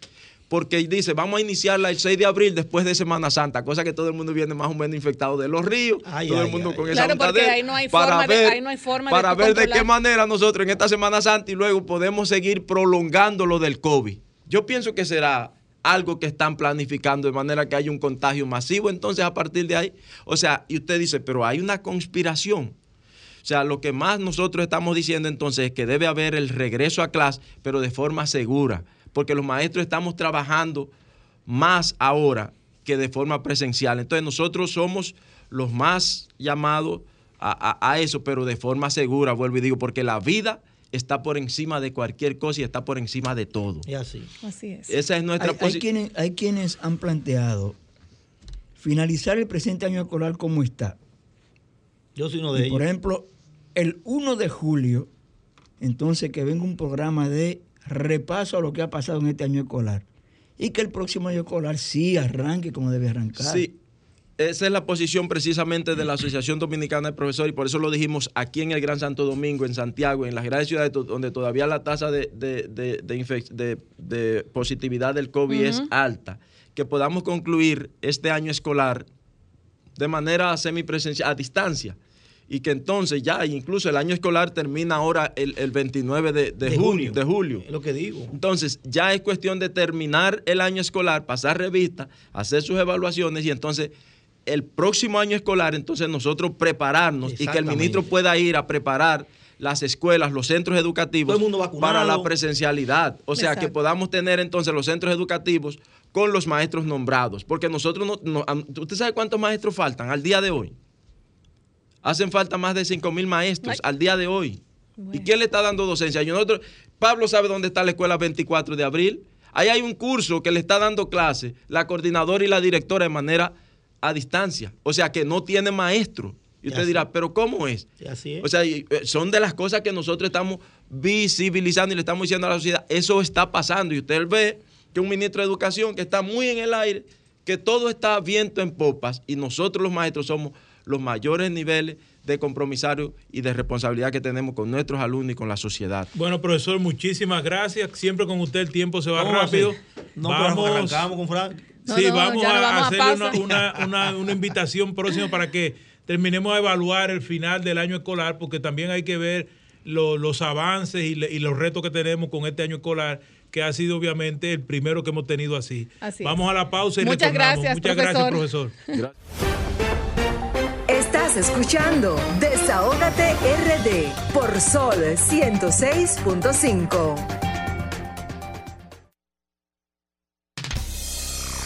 Somos Sol, la más interactiva en Bávaro e Higüey. Sintonízanos en los 106.5. Somos Sol, la más interactiva en Puerto Plata y la costa norte. Sintonízanos en los 92.1. Soy de esta tierra caribe, alma que vive en un tambor, cuerpo de mar y arena que recibe, bailando alegre el señor sol, pedacito de isla azul y verde,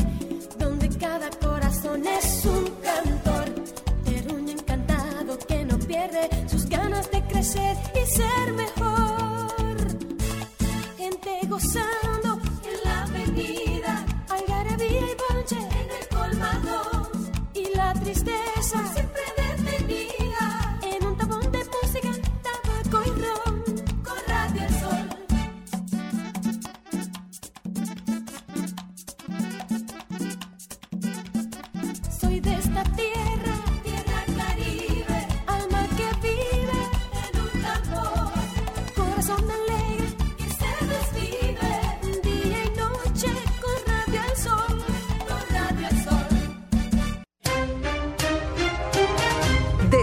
Desahógate RD, tu revista social, comunitaria y política. Bueno, seguimos eh, en este desahogo sabatino, el toque de queda de los sábados, el programa que pone el oído en el corazón de dónde? Del pueblo. Del pueblo y de nuestras comunidades. Y no sé si tenemos a, a Iván Lorenzo, ¿verdad? Senador, buenas tardes, ¿está senador, ahí, ¿cómo senador? está? Muy buenas tardes a ustedes. Nos quedamos esperándolo, pero me dicen que usted está todavía eh, eh, en Elias Piña. Le pido disculpas porque yo tuve que venir. Eh, hay un empresario que tiene interés en instalarse en la provincia de Liapilla y eso me obligó a acompañarlo y a hacer un recorrido con él. Ah, pero eso está muy Pero bien, yo le pido excelente. Disculpas y me comprometo que la próxima vez que yo sea invitado no voy a Hay que aprovechar esa ley, senador, hay que aprovecharla para esos pueblos de nosotros, por allá por nuestro querido sur. El senador Sí, siempre claro. está 24-7 en Elias Piña. Sí, sí, así es.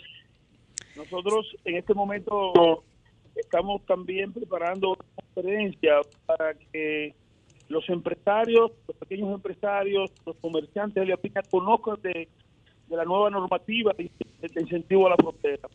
Porque a veces, por desconocimiento de, de esa ley, no se aprovecha. Y tengo un importante interés en que todos los comerciantes y pequeños empresarios puedan conocerla para que podamos sacar el provecho que esa ley no puede dar. Senador, eh, ¿cómo usted evalúa los primeros seis meses del presidente Luis Abinader Corona? Nefasto.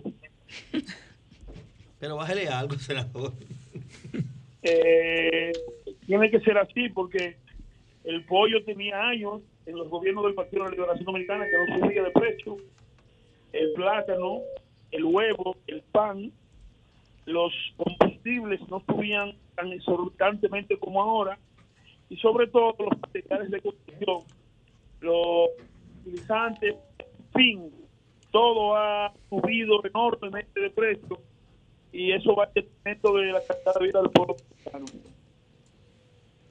Es, así. Senador, eh, vimos como, eh, bueno, recientemente, hace unos meses, se compraron 48 millones de dólares de la vacuna AstraZeneca, que hay ahora mismo un inconveniente, que incluso el presidente Luis Abinader le pidió al presidente John Biden que lo pusieran prácticamente en un listado de, de, de rapidez para que puedan venir estas vacunas. Eh, ¿Usted cree que el pueblo dominicano usará esas vacunas con esas, con esas eh, noticias tan negativas con relación a la misma? Nosotros eh, denunciamos desde los inicios de esa contratación. Recuerden que el gobierno de Luis Abinader y del PRM trató esa empresa farmacéutica cuando apenas iba tenía el segundo proceso de, de verificación de, si era posible o no.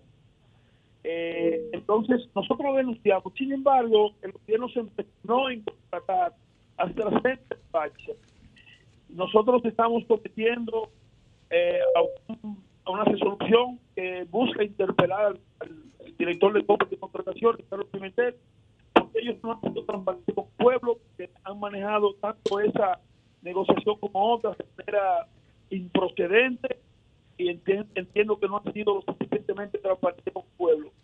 De manera que nosotros lo denunciamos desde el principio. Nunca dijeron al país con quién contrataron ni, nada por el estilo. Entonces, la segunda fase de investigación ya en República Dominicana ya estaba contratando.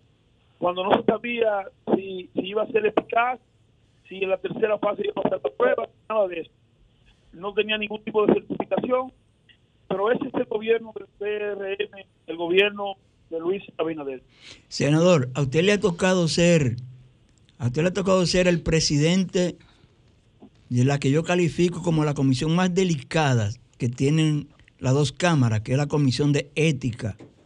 Además de que en cada sesión lo hemos visto, hemos visto todas sus exposiciones porque, dicho sea de pasada, somos servidores del Senado de la República en el Departamento de Comunicación e Imagen.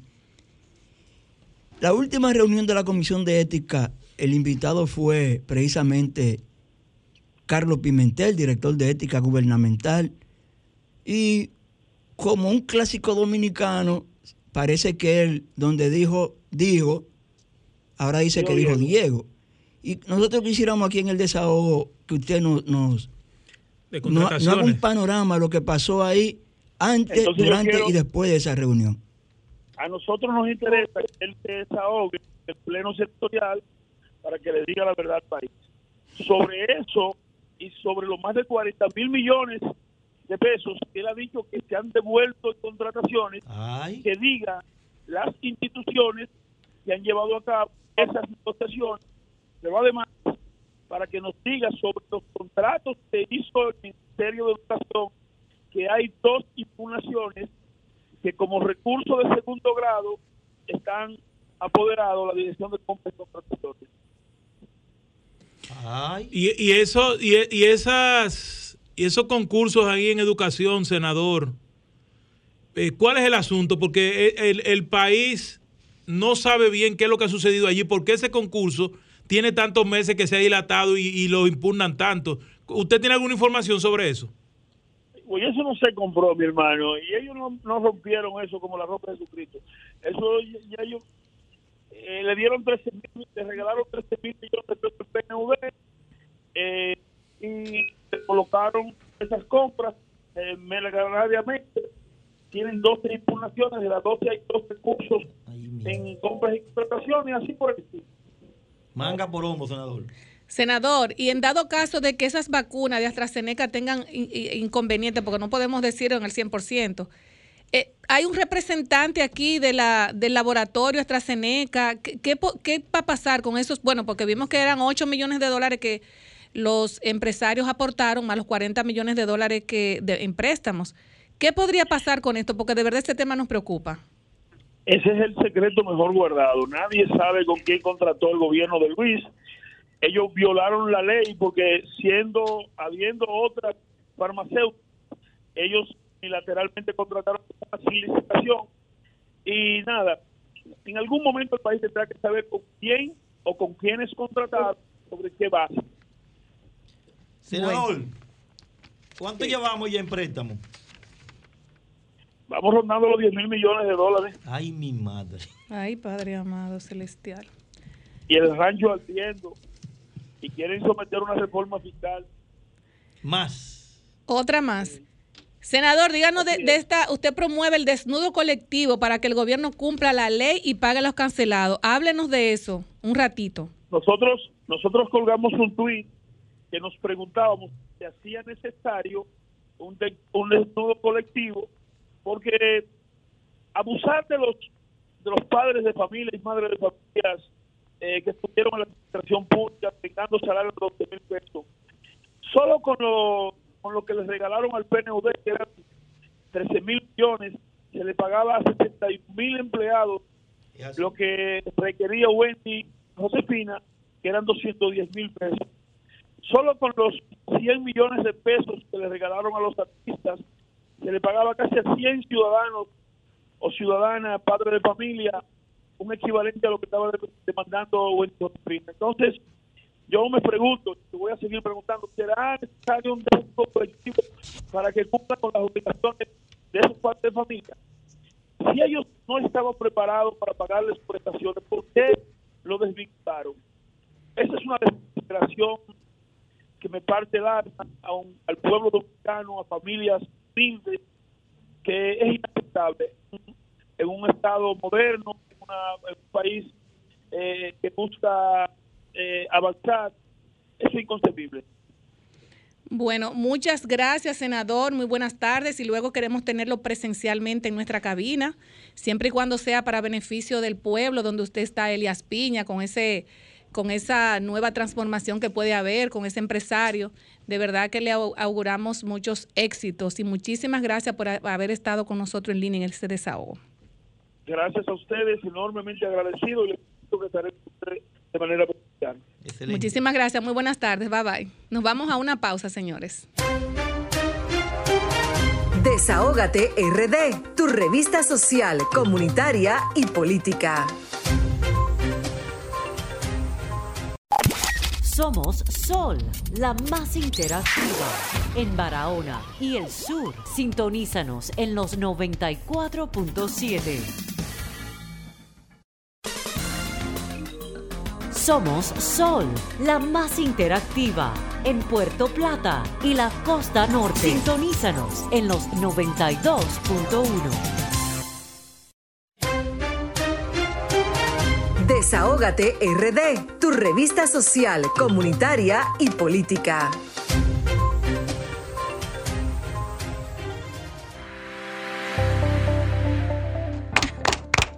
Ay, señores, nos agarraron aquí hablando y todo esto. Señores, venimos ahora con el tema de Pablo Fernández. Adelante, Pablo. Desvinculado.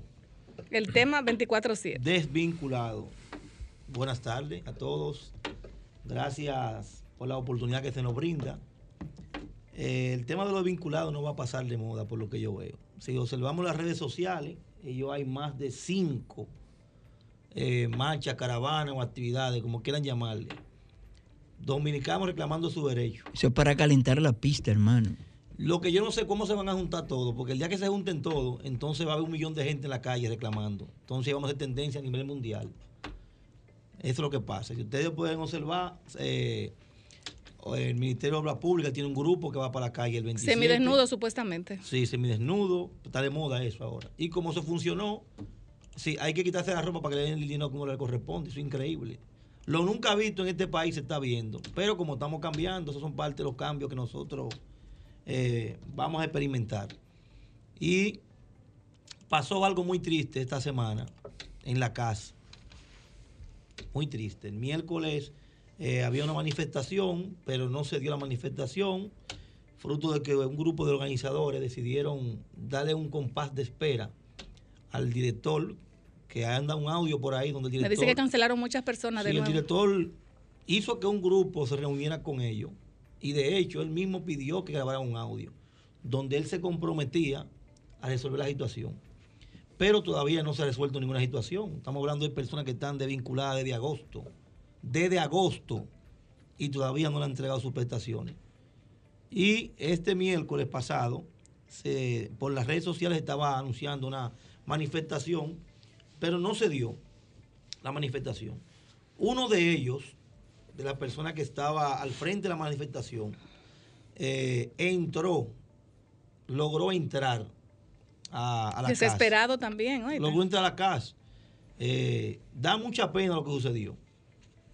Entró a la casa, lo identificaron. Sí, no había manifestación ya. Pero el miércoles amaneció cerrado, acordonado, lleno de militares. Lleno de militares. Bueno, como no había manifestación. Pero él estaba dentro del... no, no, él estaba afuera. Él entró con una persona acompañada para resolver un tema ahí adentro. Ujú. Tema de, de una carta. que había- porque te piden un millón de vainas.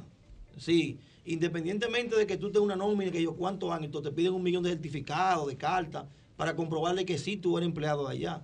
Tú llevas un millón de fotos y vainas, pero eso no le importa a ellos, porque la idea de ellos es qué hacer con tu cuarto. Y ya. Como han se quedado con mucho dinero, pero hay otros que no, que no se van a quedar con ellos. Entonces ese señor entró y cuando él entró, uno de los nuevos jefes lo identificó. Dijo, tú eres parte de lo que están haciendo lío y esto que lo otro. Y usted sabe cómo terminó la película. Cuatro guardias lo sacaron.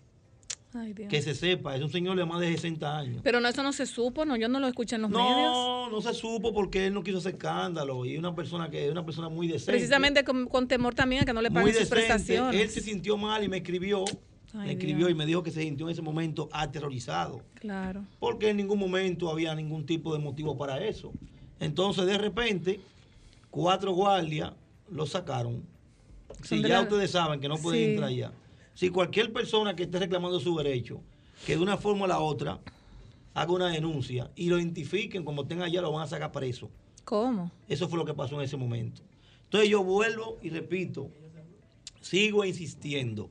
Yo creo que el director de la CAS, el joven, el joven Fellito, como le dicen, tiene mucho futuro político. Sí, pero, pero tú me excusas, Pablo, pero eso no se, eso no se da por obra y gracia del Espíritu Santo. No, no, eso no. Lo, Eso, son, eso es de arriba que viene. Mire, tú yo- me disculpas. Yo lo voy a defender al director de la calle. Tú Para me disculpas. cómo es, yo lo voy a defender. Yo lo voy a defender. Yo no creo que él sepa eso. Eso, Es eso es decir, vergo- eso es Eso que vergonzoso. están haciendo con mucha gente innecesariamente, ese tipo de abuso, yo no creo que él lo sepa. Bueno, me están escribiendo en el desahogo que van a cancelar más de mil. Bueno, yo no de creo nuevo que en lo la sepan. casa. Ahora bien, yo vuelvo y repito, ese muchacho tiene mucho futuro político. Y si tú le escuchas hablando y si tú lo ves hablando, tú crees muchas cosas de las que él dice. Es lo que tiene que casarse con la gloria. Y que dé la orden y entreguen esos chelitos. Y a no esa solamente gente. la CAS, eh, Pablo. Bueno, todas pues- las instituciones de No, no, gubernamentales. porque lo que pasa es que hay que Todo empezar el por- mundo. hay que empezar por Cónchale. una. Villamelo hablaba ahorita que los comedores empezaron a pagar. El jueves comenzaron ¿Verdad? a pagar. Entonces yo quiero que esa Dios misma noticia el sábado próximo yo traerla y decir, mira, empezar a pagar también en la Pero en casa. el Congreso Nacional, 17 cheques entiéndanse, hay. entiéndanse, Cámara de Diputados y Senado, inmediatamente desvinculan a alguien, le dan su prestación. Estoy hablando de personas desde el mes de agosto, yo no estoy hablando de diciembre ni enero. Desde el mes de agosto hay personas que me han entregado su prestación. Pero ¿qué le dicen en la CAS? Están trabajando en el tema, están trabajando en eso. De hecho, Eso dijo, este- eso dijo Fellito antes de ayer, que están trabajando el tema. Bueno, eso mismo. Entonces, él mismo dijo que están trabajando en el tema y que en este mes de marzo, en este mes de marzo, sí van a poner el día. Bueno. Entonces, vuelvo y repito, y hacemos el llamado de nuevo.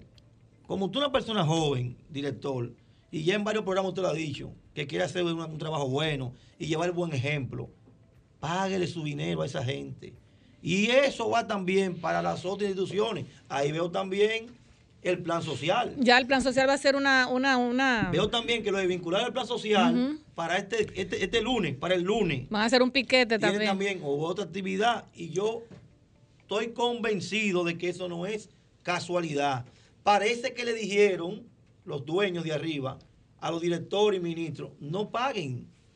Porque es que no tiene sentido lo que, lo, lo que tú ves, no tiene sentido. Y, ojo, gracias a Dios. Y ojalá que no haya una desgracia. Gracias Ay, a Dios Dios que todos esos grupos de personas desvinculadas que deben su casa, que deben su tarjeta, que no están trabajando, que no pueden montar ningún negocio porque no tienen un peso. Bueno, que yo hablé, yo hablé de eso cicla, ahorita. ¿Verdad? Que ya a muchos le quitan su vehículo, Ay, a otros sí. le quitan su apartamento.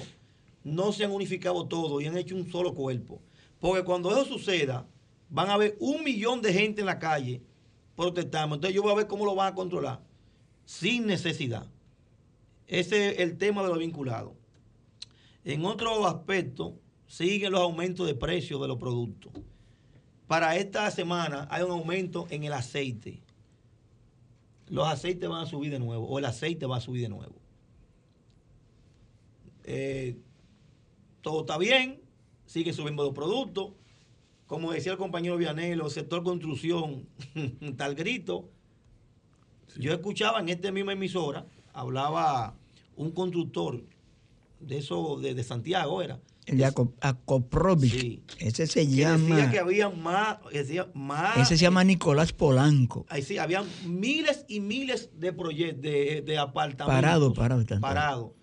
Y que él lo que pedía era que le permitieran traer, traer el producto para abaratar los costos. Es mucha casualidad que el cemento se disparó. Ahora, averigüen ustedes de quiénes son. Conozco- la fábrica de cemento de aquí, de quiénes son. Conozco cinco ingenieros que están agrupando para hacer un pedido a China esta semana. Averigüen de quiénes son las fábricas de cemento y que el cemento se disparó. Eso fue lo mismo que pasó con los plátanos. Aquí no somos pendejos. Aquí no somos pendejos. ¿Quién es el productor mayor de plátano? Ustedes averiguan y se van a dar cuenta por qué se disparan los plátanos. Es que eso no es casualidad. Eso no es casualidad, pero seguimos de pie y seguimos con esperanza de que las cosas cambien para bien de todo. Porque por lo que yo veo ahora, no está funcionando. Me voy entonces a la escuela. Miren, la Escuela República de Haití, que está en la Josefa Brea, en el Sánchez Luperón, al lado del multiuso, tiene como cinco años que se inició. Casi esquina Pedro Livio Cedeno. Sí, sí, se inició. Bueno, yo recuerdo que nosotros hicimos una reunión para se eso. inició. Yo no sé qué es lo que ha pasado con esa escuela, que ha dado tanto problema, tanta lucha. Entonces, le hacemos un llamado al Ministerio de, de Educación, al Ministerio de Obras Públicas, a que sea que tenga que ver con la construcción de esa escuela. La comenzó la OISOE. Ya está bueno. Aprovechen estos meses que hemos estado dando clases. Metan hombre, metan mano con eso. Si los ingenieros que tienen la obra andan corriendo, salgan a buscarlo. Lo importante es que ese centro educativo que sirve de auxilio a todos esos barrios de circunscripción número 3 sea terminado. Ahí están los dirigentes comunitarios en Sánchez Luperón al grito, precisamente por eso. Y nosotros también, como somos parte de la 3, nos sentimos también golpeados por eso. Yo creo que es necesario de que a eso se le dé carácter, que se le dé terminación, porque ya está bueno seguir lo mismo, ya está bueno. Bueno, Para terminar, para terminar, Ayuntamiento del Distrito Nacional. Volvemos y hacemos el llamado a la alcaldía. Necesitamos brigadas rápidas en la calle, eliminando los vertederos. Hay muchos vertederos improvisados. Por lo menos ayúdenos con eso. No sé por qué sé que es tan difícil en esta gestión mantener por lo menos las principales calles limpias. Digo, en la 3, porque en la 1 tú no hay un papelito, me imagino yo. Pero en la 3 siempre está todo. eh, mira, en la esquina de la Jalisco con Nicolás de Obando y un vertedero. En la esquina 6 con Nicolás de Obando de Sánchez Capotillo y un vertedero. Se lo estoy denunciando. Son vertederos improvisados que se han hecho. La calle Abertoma, la 39, la 33, la 37, hay vertederos en la esquina. Y si lo sé yo, me imagino que también lo tienen que saber ellos. Entonces es bueno que se pongan de acuerdo con las fundaciones, con el servicio que tengan para que resuelvan ese problema. sí. Eh, gracias, Pablo, por tus comentarios. Tenemos en la línea a Juan Miguel Lara de los Bomberos de Medina, que mañana 14 está, es Día de los Bomberos. Buenas tardes, mi querido Buenas Juan. ¿Cómo está usted? Buenas tardes, señora. Todo bien, gracias a Dios. Felicitándole en este Día de los Bomberos que será mañana día 14, ustedes que arriesgan sus vidas para salvar las nuestras. ¿Cómo se siente? Díganos. Muchísimas gracias. Con, contento cada día porque realmente cada vez que llega esta fecha nosotros los bomberos que damos el todo por el todo para servir a nuestro país nos sentimos contentos porque alguien se preocupa por nosotros, porque alguien nos pregunta cómo estamos y qué somos. Realmente los bomberos de República Dominicana en nuestro país tratamos de servir a todos sin mirar raza, color ni ningún credo político. Amén, amén. Quisimos eh, hacerle una llamada para felicitarlos y de verdad que nos sentimos muy contentos y, y yo contenta de, de tener esa relación de amistad con ustedes siempre eh, y luego los voy a visitar. Muy buenas tardes, de verdad que eh, sus palabras son muy bonitas y pronto, pronto los visitaré. Yo quiero aprovechar también para saludar a la señora Giselle y a Kirsi, que a través de la Fundación Alas de Mariposa, a nuestro cuerpo de bomberos nos han extendido la mano en los mejores momentos, en los peores momentos que hemos tenido. Amén. Estamos muy contentos con ustedes y muy agradecidos a la vez. Amén, le habla Grisel, le habla Grisel. Grisel. Sí, yo soy Grisel. Encantado, encantado de conocerle a usted también, señorita Grisel. Amén. Pues muchísimas gracias y deseo que mañana sea un gran día para, para todos los bomberos, incluyéndolo a ustedes. Muchísimas gracias a usted y a cada uno de los que componen esa fundación y la emisora también por la cual estamos hablando en este momento. Amén. Muchas gracias y buenas tardes. Señores, Buenas en, tardes, en Bye, bye. Haití, gracias, en Haití se mantiene la inesta- la inestabilidad. Mataron tres policías. Eh, eh, ya llegó, murió otro más, son cuatro, hay ocho heridos, Eso entre de ellos hay película. varios graves. Y la frontera eh, hay que prestarle atención porque aparentemente en Haití se va a generar una situación que no va a ser, eh, eh, que se no, se, no se va a poder controlar en los próximos días. Pero yo no entiendo ya por qué el que primer Haití- ministro hay- renunció, sí. que dice que... película, yo vi, yo vi que- una foto, un, un tanque. No, no, pero una lo, lo de Haití, lo de Haití es una cosa, lo de Haití es una cosa del un Una cuento que no sí, porque eso hay, hay lugares que la controlan, lo controlan las bandas y Sí. indiscutiblemente Haití es una tierra de nadie. Ay. Esperemos, esperemos que esta situación no, no se trans- no vaya a ser que la frontera y esto no pueda ¿Tú afectar estás a de acuerdo nosotros. con el muro entonces?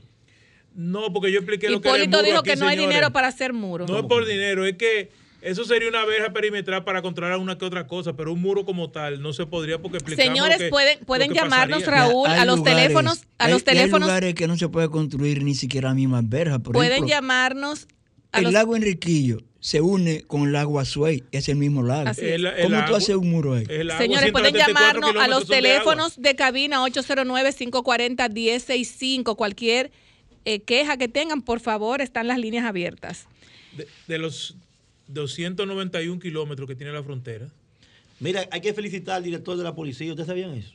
Para ¿Por que ustedes vean cómo, mira cómo, cómo es, el- es que este que lo que ah, sábado 13. Hoy yo estoy dando muchas felicitaciones. ¿Y qué pasó con la la Ah, policía? mira, el director de la ¿Te policía. pusieron algo allá? Eh, no, todavía no. el director de la policía tiene unos diálogos comunitarios que lo está llevando a los diferentes barrios. Sí, pero eso se hizo en el gobierno pasado, Raúl. Bueno, pero que. Eh, Pablo, perdón. Es que no es eso.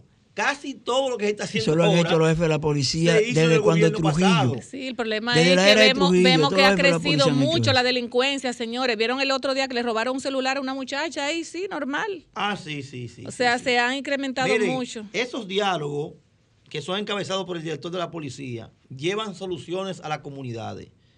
Aquí se hizo uno recientemente en la Sulsa. ¿Cuáles y, soluciones llevaron? Bueno, llevan motores para, para los destacamentos, llevan Oh, sí. camionetas. Y hay temas que no competen a la policía, pero la policía sirve de, de Hablando de, canal. policía, en Estados Unidos, la familia de George Floyd, que fue el afroamericano que fue asesinado por el policía, recibirán 27 Sí. millones de dólares Mire, de indemnización. El, el, el 27 expresidente, el expresidente Hipólito Mejía, oiga, salió en el Caribe y dice, yo conozco la frontera y es una realidad, siempre lo he hablado con la gente, tenemos, eh, siempre lo he hablado con la gente de aquí. Podemos tener una verja, pero tenemos Luperón y Asua y en Pedernales hay un, hay un mar abierto. Entonces dice Hipólito Mejía, no hay fondos para construir verja en la frontera. Lo no, pero Hipólito no es el presidente. Pero eso es- el Pedernales, No, pero no, presidente Pedernales no es que tiene mar abierto. El mar abierto es el mar Caribe. Pedernales tiene también el río Pedernales, Claro. que divide a Haití y a Pedernales. Pero que Hipólito no puede decir que no hay recursos porque que- Hipólito no es el presidente de la República. Pero que no hable tampoco del mar abierto, porque también tenemos mar abierto por Puerto Plata, que va a Haití. Ahí el presidente Hipólito me habló disparate ahí. No, lo que pasa es que a Hipólito Mejía lo consultan bastante. Señores, buenas tardes, desahógate. Buenas tardes, señor, eh, jóvenes. Hable un poquito alto, por favor. Oye, bajito. ¿Me, eh, ¿me está escuchando? Sí, Ahora buenas sí. tardes, sí, claro. Buenas tardes. Mira, eh, eh, Hipólito Mejía no habló disparate.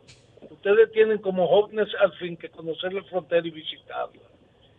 La frontera, una, eh, una verja perimetral, lo que puede servir es para facilitarle la vida a los haitianos, no a los dominicanos, para, para el, el trasiego de mercancía, para ellos llevar mejor control. Pero definitivamente esa frontera es imposible dominar en base a eso, que hay una sola manera que hay que hacerla, que es con la migración. ¿Quién, de- quién nos de- habla?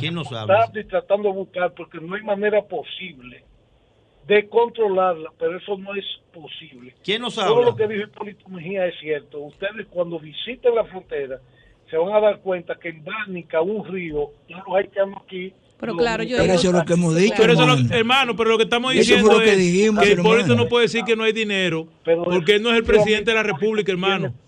Eso se, eso se busca si se quiere. Lo que estamos diciendo es que, por ejemplo, en la Sierra de Bauruco tú no puedes hacer un muro ni una verja. Ni en Bánica. Los tampoco. 171 kilómetros de agua que divide el territorio tampoco puedes hacer. ¿Cómo está su país? Gracias y buenas tardes. Ok, ese, ese es tu punto Para, de para saber, es que también cuando hablamos desde aquí, para, conocer, para saber si se puede hacer un muro, hay que entender lo que dice Vianelo. La frontera como es, la parte sinuosa, donde divide el, el río, donde el mar tiene eh, pertenencia, y son muchísimas cosas.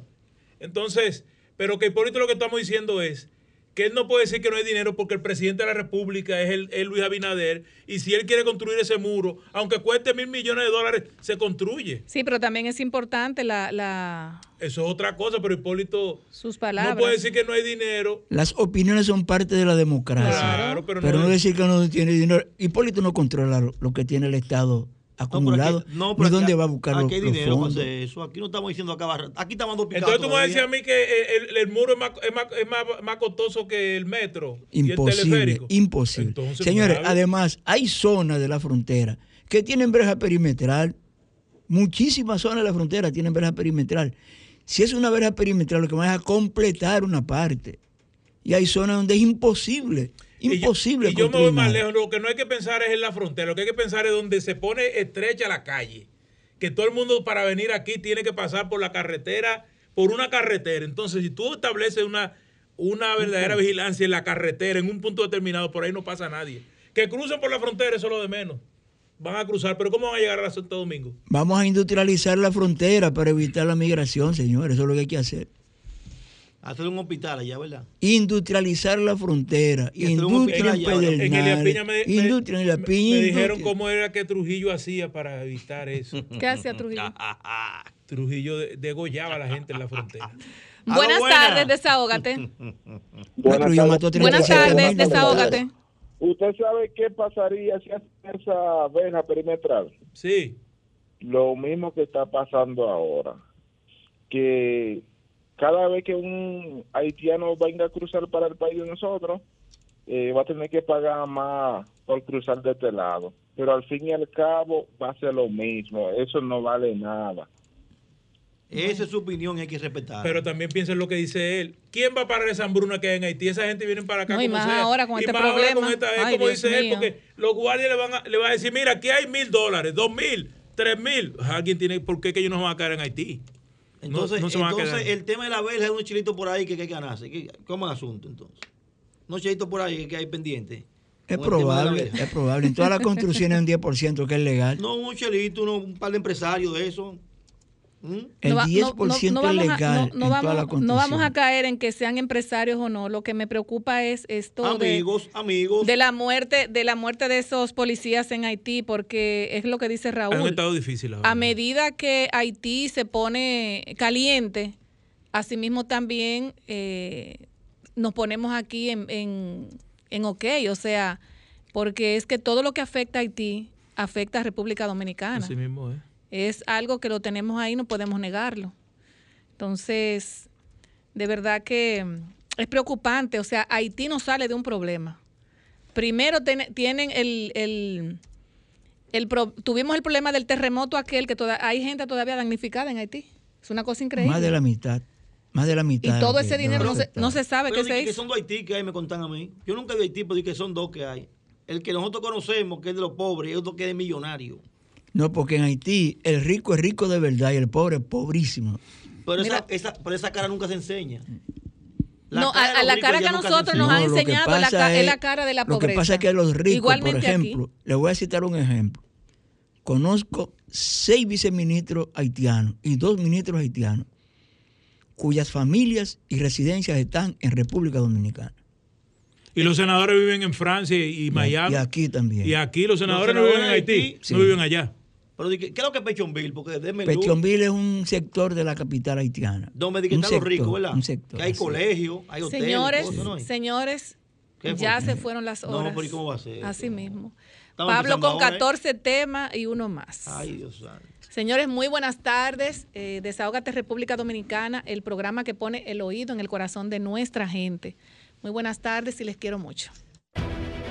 Sol 106.5, la más interactiva. Una emisora RCC Miria.